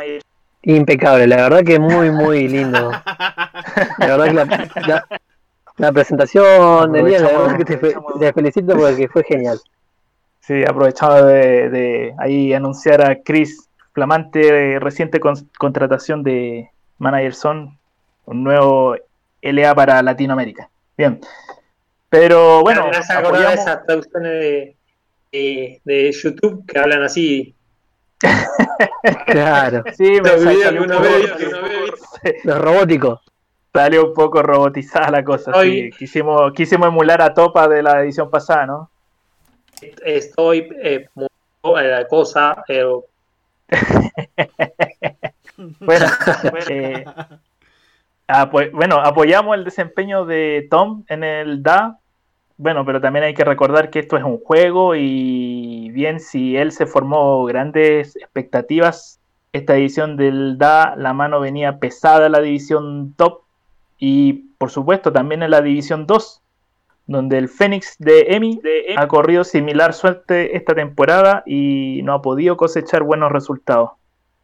Eh, bueno, la división 2 del DA está liderada por el sorprendente Vichy Fuertes, va primero. Y el Fénix, fiel a su cabildo Venezuela, su táctica de batalla, eh, no ha podido meter regularidad, lo que lo tiene sumido en las últimas posiciones del DA. Son, eh, hasta, hasta el cierre de la edición, 14, eh, lugar 14 con 22 puntos. Aunque hay que decir que la tabla de la mitad para abajo está apretada, así que si por ahí te agarra una racha, puede escalar unos puestos. Y bueno, a Emi, más que un concepto, le vamos a poner una canción, un tema, cualquiera del grupo Red. ¿Conocen al grupo Red o no? Sí. Sí, sí, obvio. De cumbia. Le estamos poniendo este con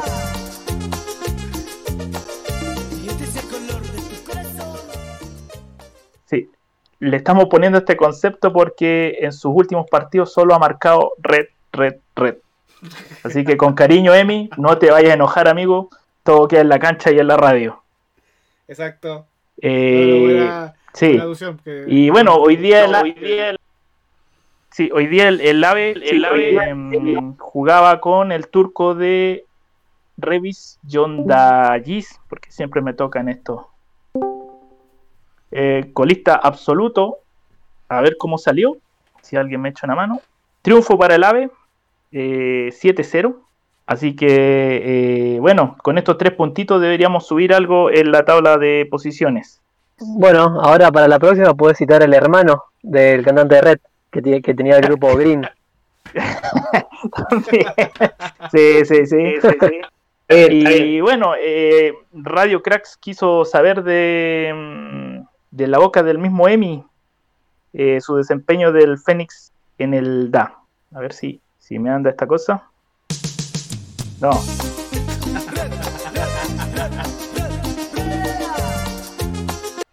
El humor en la radio, me- Sí, sí, no. Se Dame, le bugueó, dame. se le bugueó el audio. Sí, sí. Tremendo bug que estoy metiendo aquí. Sí. Como Dame. Zone también aquí aparecen, aparecen lag. Sí, es que sí, se, se me desorientó. Se me desor- La verdad es que se me descompaginó todo. No, no, no tenía, no tenía pensado todavía salir con, con, ¿cómo se llama? Con el Diego, pero así es la radio, hay que improvisar. Y ahí tenemos la. Bueno, eh, nada, la campaña desastrosa, muy mala la verdad. Eh, si bien sabía de que el equipo no estaba para ganar la liga, jamás me imaginé que iba a andar tan abajo. Eh, el simulador está muy raro, pierdo partidos medios imposibles, con mejor, mejor posesión, mayor cantidad de llegadas y, y te lo ganan al minuto 80 1-0.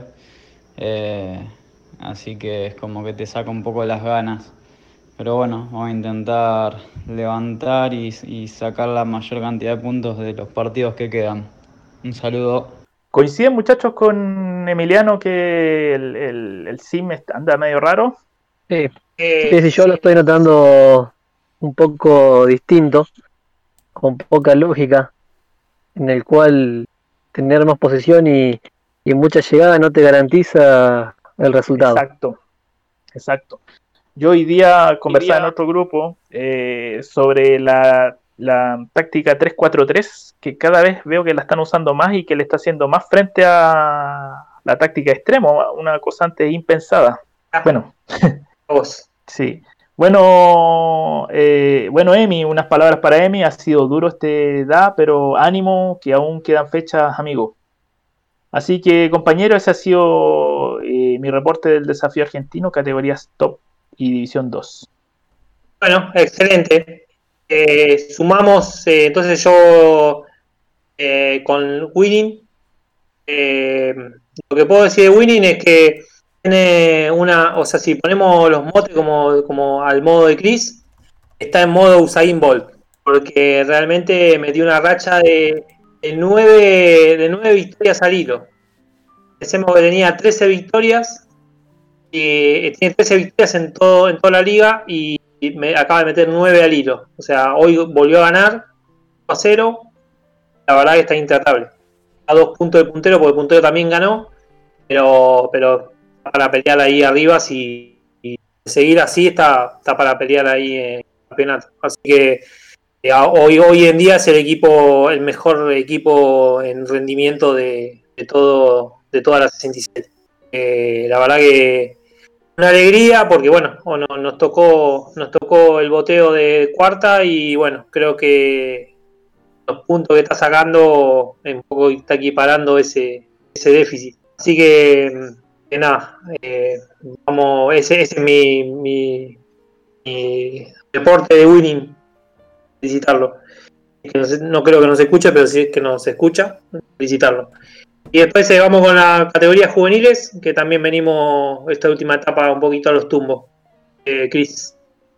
Bueno, vamos a entrar un poquito con, con las inferiores, arrancando con la U23 eh, de Valhalla, que es el representante de la 66. Vamos a arrancar con el título de estas últimas fechas y podemos eh, decir que, que la vamos a catalogar como la guerra de mitad de cancha, porque es ahí donde se están definiendo los partidos para Valhalla, en el cual cuando no logra tener posesión y dominio del, del partido le cuesta la derrota, pero cuando la tendencia es favorable a él, se puede hacer de los tres puntos. Viene alternando resultados, victorias, derrotas, empates. Eh, es inestable, pero lo positivo que en una liga U23 que tiene grandes equipos y es muy competitiva, eh, va sumando y es importante para la, para la 66 en la tabla general. Eh, hoy le tocó un empate 2 a 2 con Lander City. Bueno, no sé si la pronunciación es la correcta. Armader, creo que es. Pe- ¿Cómo? Armader, creo que es. Por lo menos Ahí, es, ahí, sí, sí. lo- ahí los Pokémones, a ver cómo anda la pronunciación. No, se, se escondieron todos los boludos.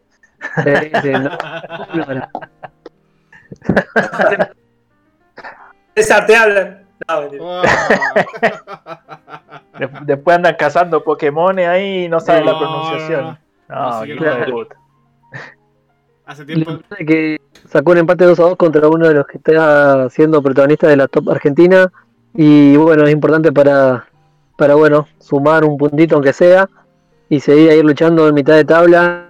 Eh, si tiene un sprint de una de unas victorias consecutivas, se puede acercar nuevamente ahí a los, a los puestos de, de los que acompañan a los a los que van punteando.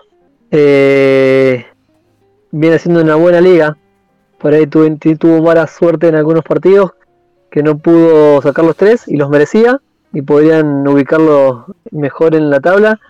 Pero bueno, en general siempre el promedio de puntos, que en este momento es de 35 puntos, yo creo que es favorable. Entrando en la U21, que nos representa descamisados de Seba. Hoy tuvo un partido bastante duro contra el polaco Cavia.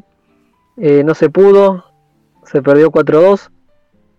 Eh, bueno, también el Lesca viene con, con un altibajo ahí en el rendimiento, en partidos que, que pierde, partidos que gana, y que bueno, que lo ubicaron ahí en unas posiciones de, de inestabilidad, del sexto al octavo puesto.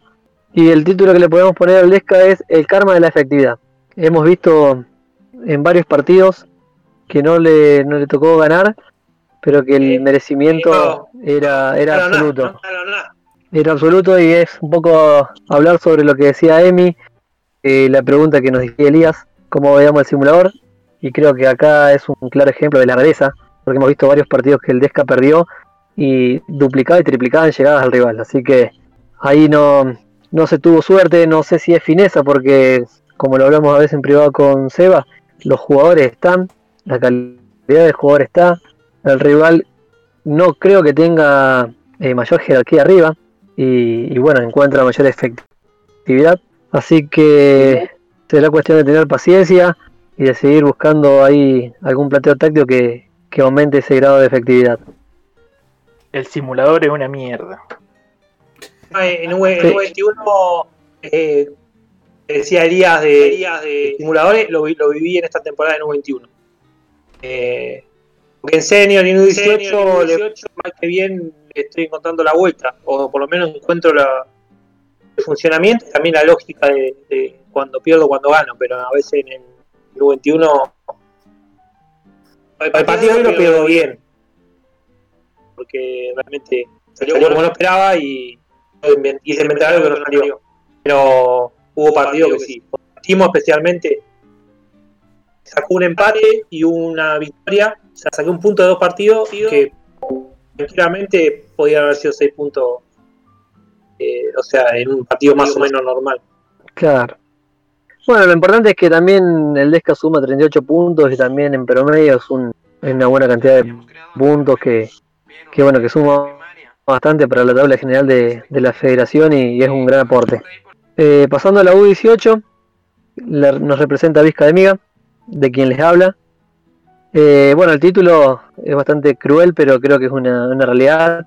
Lo vamos a, a titular como Sangui de segunda marca, porque tocó el cruce con los que van punteando y quieren ser protagonistas de la liga de- del campeonato, no, no estuvo a la altura de la situación y, y no se pudo ganar.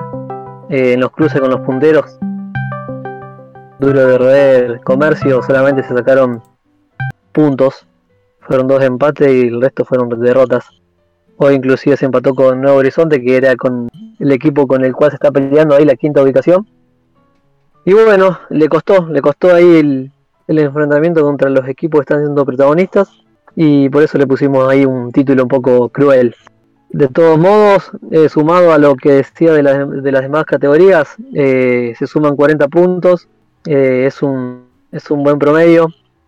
Que, que bueno, que en la sumatoria de, los equipos fuimos rescatando puntos y vamos cubriendo un poquito ahí el boteo de, de la División 4. Así que, que bueno, se puede decir que, que es un aprobado la, la performance de, de los equipos de las inferiores del- de la federación. No sé si me pudieron escuchar. Sí, sí, sí, estoy escuchando yo atentamente. Así que... por favor. Vos entré y salí. No, no, No te, hay no, problema. no te. No, no, sé, no, le, no, le había dado cierre al informe Seba, así que podemos continuar ahí con lo que tengamos preparado. Bueno, ahí seguramente Seba tiene unos, unos inconvenientes. Puedo enganchar y aprovechar a comentarles que, que bueno, Se inició otra de las competencias. Sí, Seba. Bueno, eh, entonces vamos con la con la interfe, eh, vamos con el con el, el cierre musical eh, de los piojos, eh, Maradó y después ya nos vamos al cierre del programa. Perfecto, dale Seba. Eh, con lo que se está jugando de las interfedes en la 66. Justamente ahí va a ser una introducción de, del inicio de otra de las competencias importantes para la FEDE, que era la Game of U18. Así que eso lo vemos después de, de la música. Ale, nos vamos al corte musical y a la vuelta, muchachos, volvemos con Radio Crack.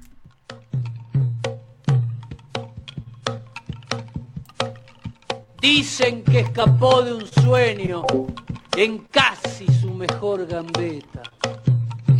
Que ni los sueños respeta, tan lleno va de coraje, sin demasiado ropaje y sin ninguna careta. Dicen que escapó este mozo del sueño de los sin jeta, que a los poderosos reta y ataca a los más villanos, sin más armas en la mano que un 10 en la camiseta.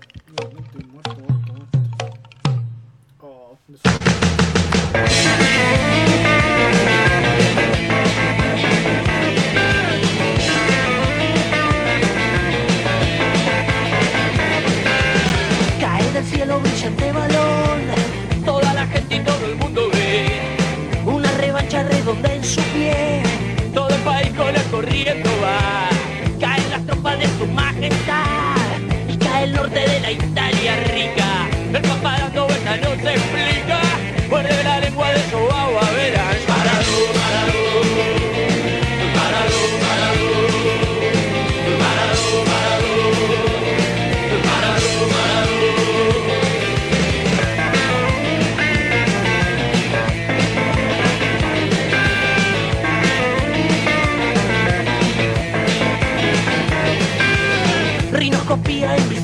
A cualquier, a cualquier guía del poder letal. Rinoscopía, cuerno de marfil, filo platino para reventar. Y la champaña que descorchan hoy, guardan los corchos para un bote hacer que viene al río de la prela,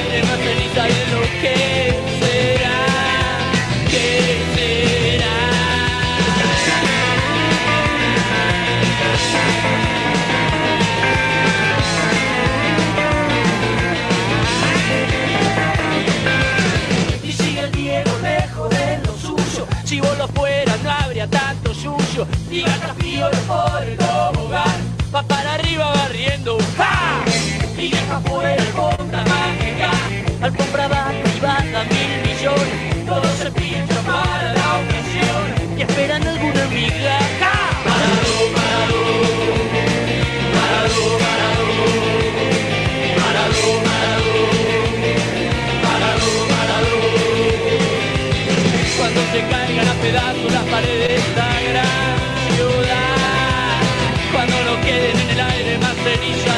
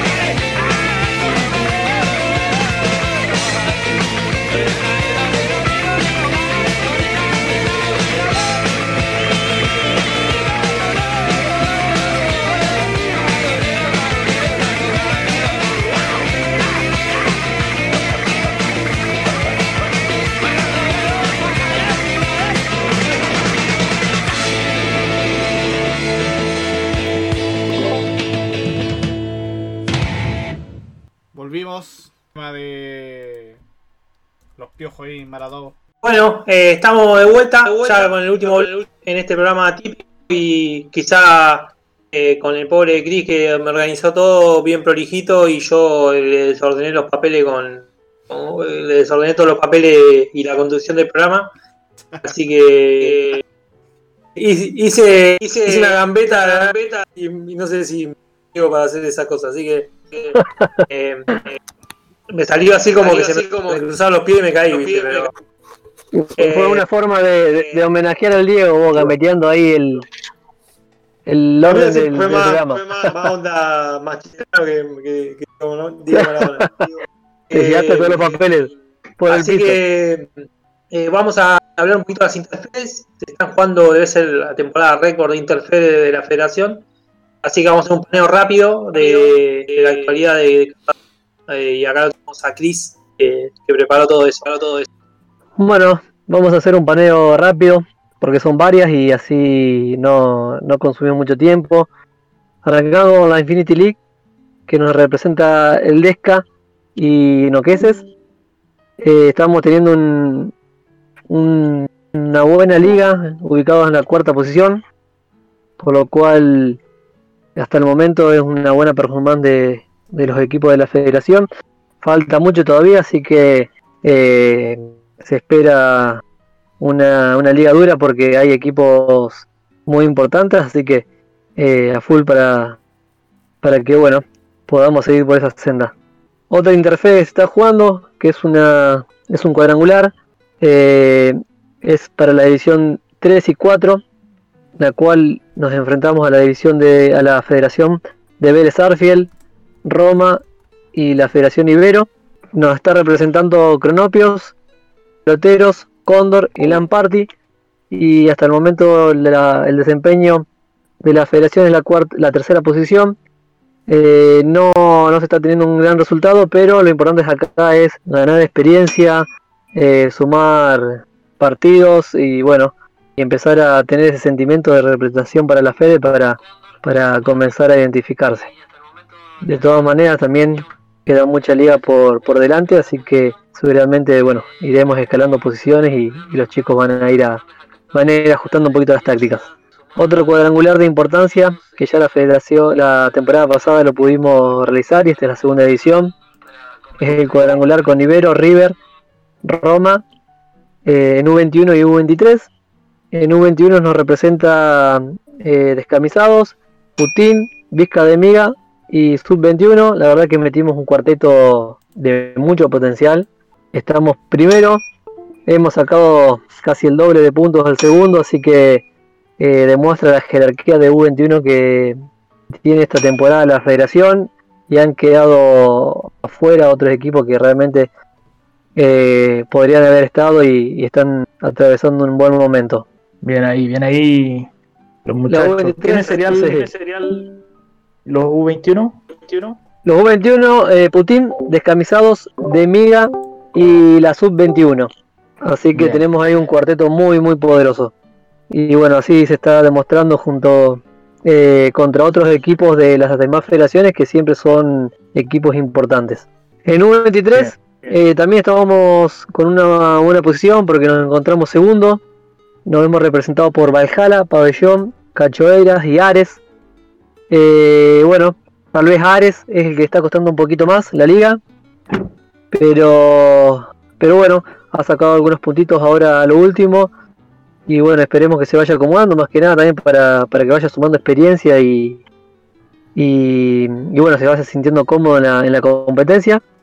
Eh, yo creo que con un poquito de, de parte de él en cuanto a, a captar más puntos, eh, la federación puede alcanzar el primer puesto porque la performance de, de Valhalla, Pabellón y Cachoeira es muy, muy buena y son equipos que seguramente van a ir sacando puntos a lo largo de la, de la categoría y de la, y de la liga particular.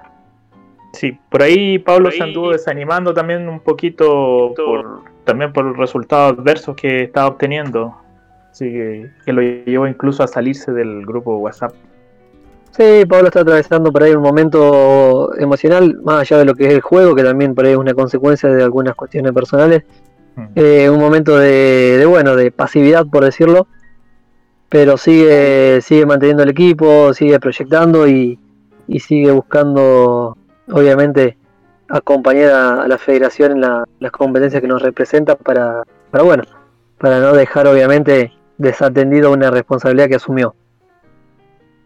Eh, otro, otro desafío que para mí, en lo personal, porque estuve en la organización del mismo y que creo que es algo muy positivo para la federación, fue el desafío U18 versus la, la Federación 70-79, en la cual se armaron tres ligas amistosas A, B y C, eh, con representación de ocho equipos por, por federación en cada liga, lo cual fue un, un lindo desafío conseguir eh, tantos representantes y fue un agrado que, que, bueno, tener el respaldo de, de todos los equipos de la federación.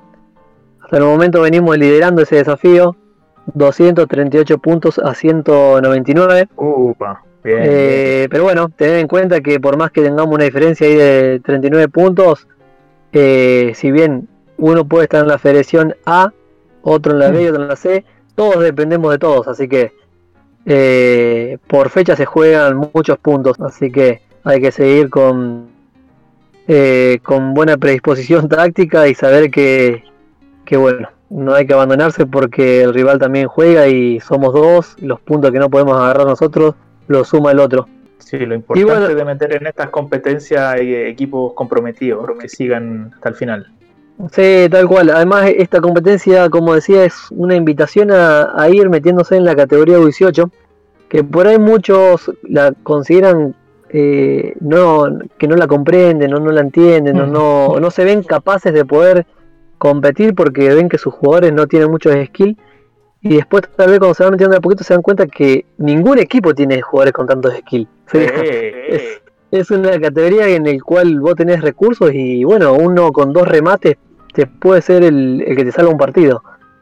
Eh, lo importante es prestarle atención. La mayoría de los que no, no se enfocan en esta división, lo que hacen es poner una táctica y la dejan pasiva toda la temporada. Eh, que si vos haces lo mismo con el equipo senior o U23 o U21, y te va a ser difícil ser competitivo. Eh, en cambio, cuando le empezás a meter manos, seguramente vas a cometer muchísimos errores y te va a costar tal vez porque esto también no solamente es competir y, y armar tácticamente un equipo, sino también es tener una planificación de entrenamiento para, para que te respalde en esos skills a lo que querés jugar. Recuerdo un Eh, equipo argentino que eh, salió campeón de la Liga Mundial, de categoría top, y mostró su equipo en el foro y foro. era una mierda el equipo. Pero el tipo ganó, o sea, tal vez practicando, conociendo a su jugador, el famoso factor oculto. Bueno, eh, eh, para mí la U18 es una categoría genuina. Yo de la experiencia que estoy ganando ahora, no propia, ¿no? sino por observar, eh, estoy viendo que los equipos que tienen regularidad, porque hay muchos equipos que están todas las temporadas peleando, y vos decís, ¿cómo puede ser? Que sacan siempre buenos jugadores, el, el- el juego los favorece. Son Y no, los-. Claro, no, eh, los chicos tienen planificado un sistema de entrenamiento porque saben a qué van a jugar. A ver, tomo como referencia a Seba, él en U21, él sabe a qué juega. Entonces entrena y busca jugadores en el mercado con ciertas características. Eso le da un cierto nivel. Por temporada va a estar peleando lo más arriba, otra temporada va a estar en el lote del medio, todo va a depender de los rivales que tan fuerte también estén, porque uno no juega solo. Y en, en la U18 también, con, con el con- condimento de que uno no puede meter mano en el mercado. Con más razón la planificación de entrenamiento pesa mucho más, porque si no, no podés entender cómo acercarte a Atlético de Madrid, Sí, sí. eh, estén siempre arriba, temporada tras temporada. Vos decís, no, ¿cómo puede ser? No, siempre no deben tener un cabezón de, de 9 y 10 remates, o 9 remates. Sin embargo, ellos con un sistema de entrenamiento, si eligen jugar cortos, como es el caso por ahí de, de la mayoría que nombré, eh, tienen fija la idea de cómo van a, a competir. Por ejemplo, Descamisado es otro clar- claro ejemplo que está encontrando eh, mucha regularidad con los chicos, no solamente en esta, sino la temporada pasada también fue protagonista. Y bueno, yo creo que se destaca los equipos que planifican entrenar de una manera y tienen claro el sistema al cual van a jugar, eh, logran tener cierto nivel temporada tras temporada. Hay veces que se encuentra mejor, porque también lo va a acompañar un poquito ahí los HP y los LP de cada jugador. Y bueno, hay temporadas que la van a remar más en, zona media, pero rara vez se lo va a ver ahí en el, en el lote que pierden todos los partidos. Sí, por ahí el programa de la competencia estuvo hablando el lunes pasado, para no nombrar al programa, el lunes pasado estuvo hablando de U18 y la formación y, y, digamos, eh, cuando hacen los intercambios, que es eh, como punto de inflexión dentro de tu, de, de tu U18, a quién deja, a quién, a quién, a quién expulsa. eh, es como una. eh, ahí no sé si mandará, bueno, aparte de los L, los H y los L, mandan también la corazonada de repente, porque a veces salen jugadores medio ambiguos y uno ahí tiene que ver si lo- los deja o no los deja. ejemplo, yo por lo que leí y lo que yo me también me, me estructuré de esa manera, vos ya tenés que hoy, por más que estás compitiendo U18, ya tenés que tener proyectado cómo van a, cómo van a estar ubicados los U17 y los U16. Y, estar en- y, y empezar a entrenarlo de esa manera.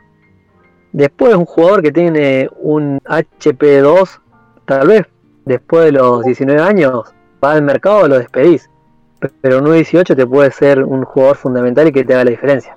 Así que bueno, es importante ahí buscar una planificación, eh, proyectar y bueno, y no y bueno, y no parar a los jugadores y por ahí buscar esperar resultados sin, sin darle un poco de energías también. Eh, bueno, me fui un poquito por las ramas y, y lo importante era que bueno, que esa, esa planificación y demás se te va contagiando a medida que competís y que ves que, que, bueno, que tiene una lógica de la U18 y que, que no es todo azar y patean todos para arriba y por ahí la embocás y por ahí no las embocás. Y bueno, para cerrar, yo creo que es otra de las categorías y de las competencias más esperadas de la temporada. Está siendo un clásico y, y que tiene un condimento lindo porque se compite de a dupla, que es la Game of U18. Eh, es la primera vez que se le pone ese nombre a partir de ahora, así que era la DA U18 que, que era histórica y se venía compitiéndose eh, bastantes ediciones. En esta ocasión nos representan Oqueses y los Caballeros del Baile. Eh, Los vi bien, los vi bien. Sí, venimos muy bien. Hasta ayer veníamos en la tercera posición. Yo creo que tal vez tercero, escalamos, no sé si escalemos, escalamos una ahora porque hoy obtuvimos dos victorias importantes.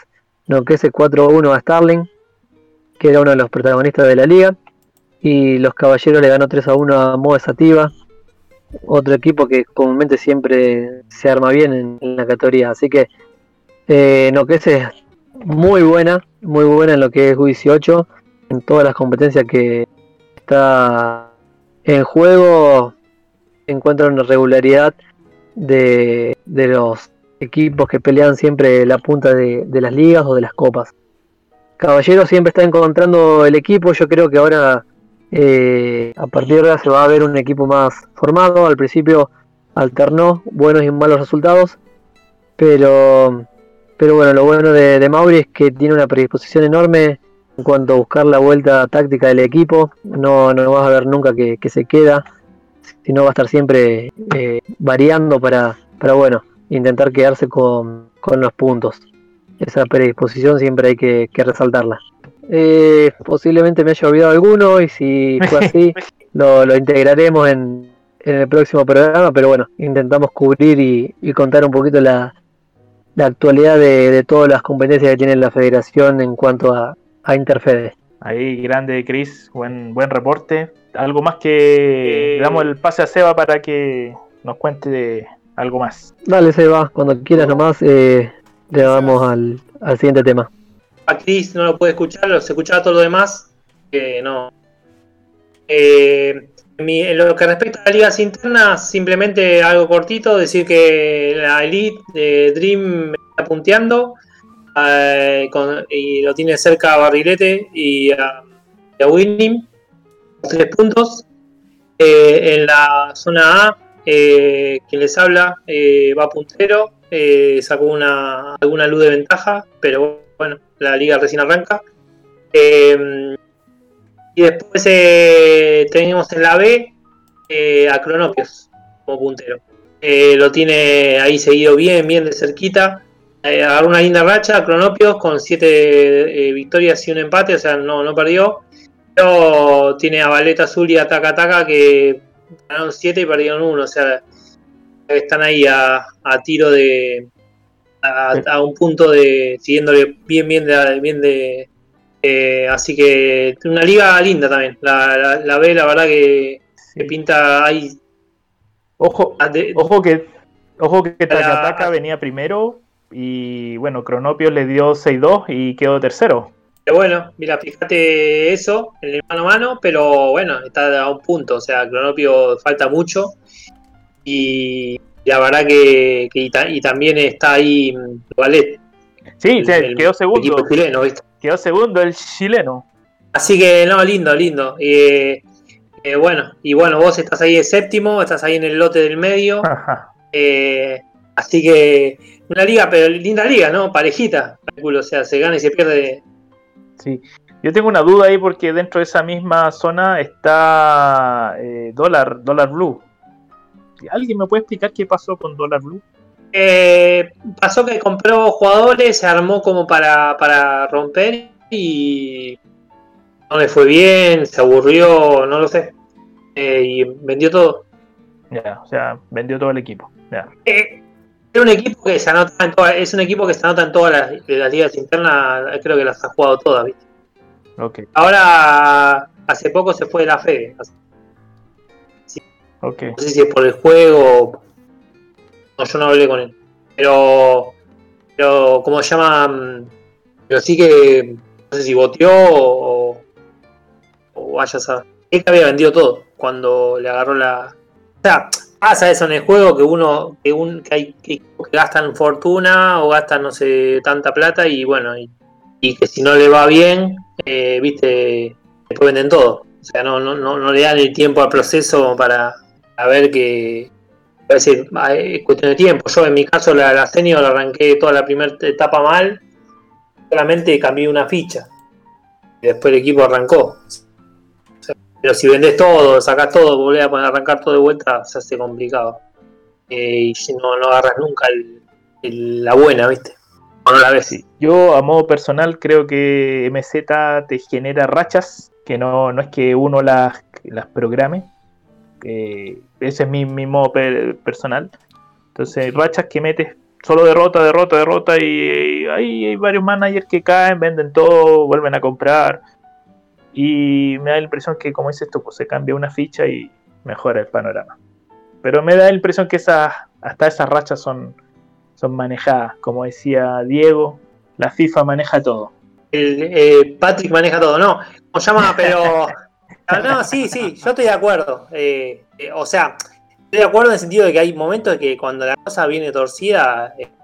me pasó en la 21, o sea, no, no la pude enderezar, no, no, no supe cómo. Eso que la categoría que más invierto, o que la que, la que más recursos tengo, o sea, meto. Eh, así que, y no, no, no le encontré la vuelta en toda la temporada, o sea, más o menos traté de sobrevivir en lo que es la, la- liga y después en lo demás, en la, en la nacional me, eliminó un equipo en los papeles, en los papeles, digamos, yo calculo, pero me ganó, me ganó bien. El primer- cruce me, quedé afuera. Así que, y en, la, en el DA vengo así también, perdiendo y ganando. Eh, pero sí, sí, yo, o sea, soy de la idea de, que los procesos hay que, terminarlos. Después al cierre de la temporada uno hace, hace el balance y ya después eh, ahí en todo caso toma decisión importante. Eh, pero en- durante la temporada es uno o dos cambios. En mi, en mi mirada, ¿viste? O no mucho más. Bueno, muchachos, eh, llegamos hasta el final. Eh, me está pidiendo cierre acá por la cucaracha, como dicen ahí en el, el- como dicen ahí en los programas de televisión. Cierre, cierre, cortá, cortá, dale. Vamos a cortar. La verdad que el programa que. No sé si lo disfrutarán del otro lado porque lo hicimos extenso, pero, pero la verdad que se disfrutó desde acá. Eh, así que agradecer. Y bueno, próxima. Sí, lo, lo- lo- lindo de. Ah, lo- vamos con el tema de. ¿Iba ahora, César? Te había Sí. dicho. Eh, antes de cerrar, bueno, agradecido de todo lo que nos escuchan y los que nos escuchan en Spoofity, la plataforma oficial para Radio Cracks. Eh, un mensaje para el campeón reciente de la U21 acá en Chile, eh, el bacán Panchito, con su barrio norte, eh, humilde eh, miembro de la federación. Así que un saludo para él. Eh, felicitaciones por Lo podríamos el- traer, ¿no? Al piso. ¿Ah? Lo podríamos traer al piso, ¿no? No te entiendo. Sí, sí, sí. sí. entiendo. Se lo fue Seba.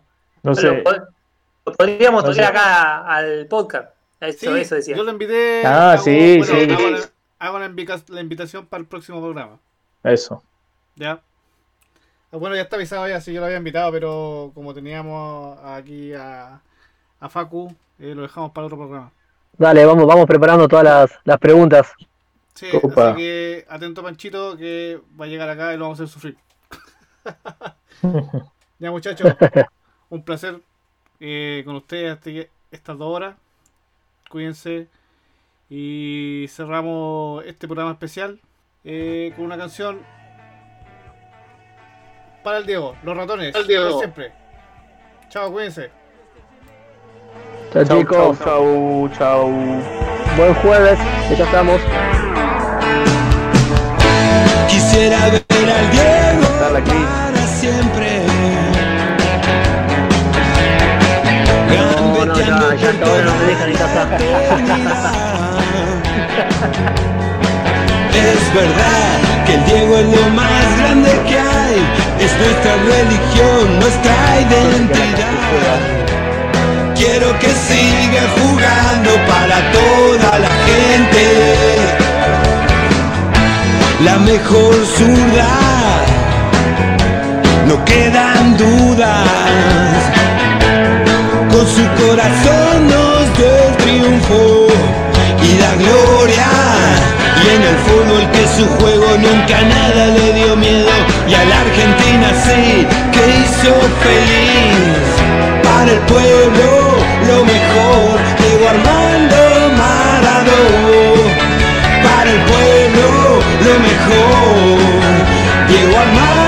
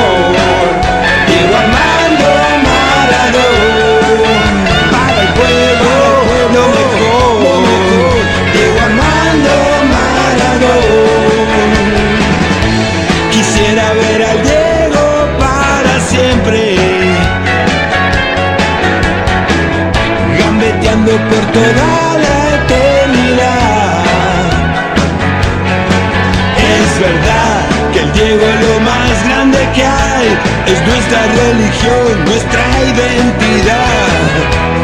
Quiero que siga jugando para toda la gente. La mejor zurda, no quedan dudas con su corazón nos dio el triunfo y la gloria.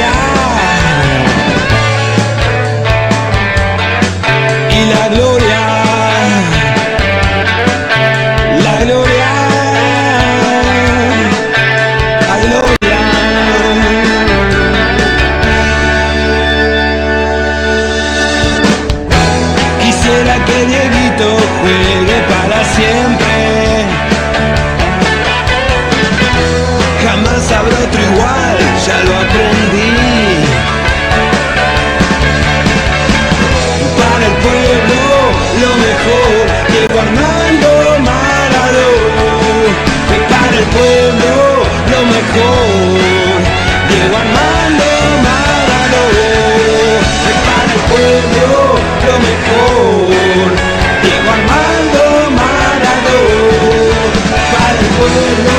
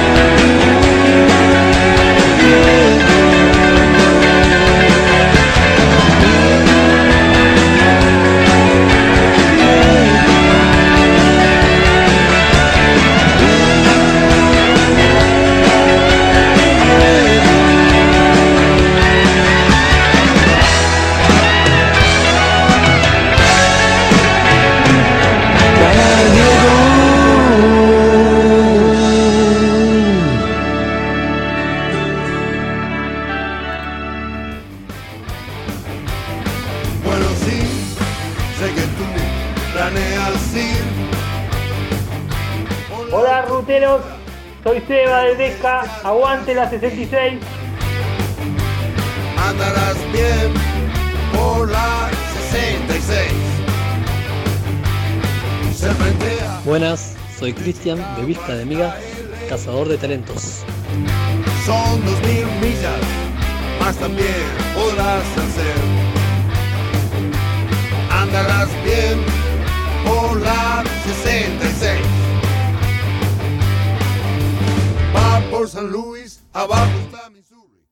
Desde Chile, Elías de los Zorros del Desierto, la Naranja Mecánica. ¡Viva Chile, mierda! Texas, Arizona, no olvides Pomona, blancas son las noches. Muchachos, me habla César del Deporte Santa Cruz y les hago una afectuosa invitación para que puedan escuchar Radio Crack 66 todos los miércoles por Radio Stream Radio Crack. No se lo pierdan.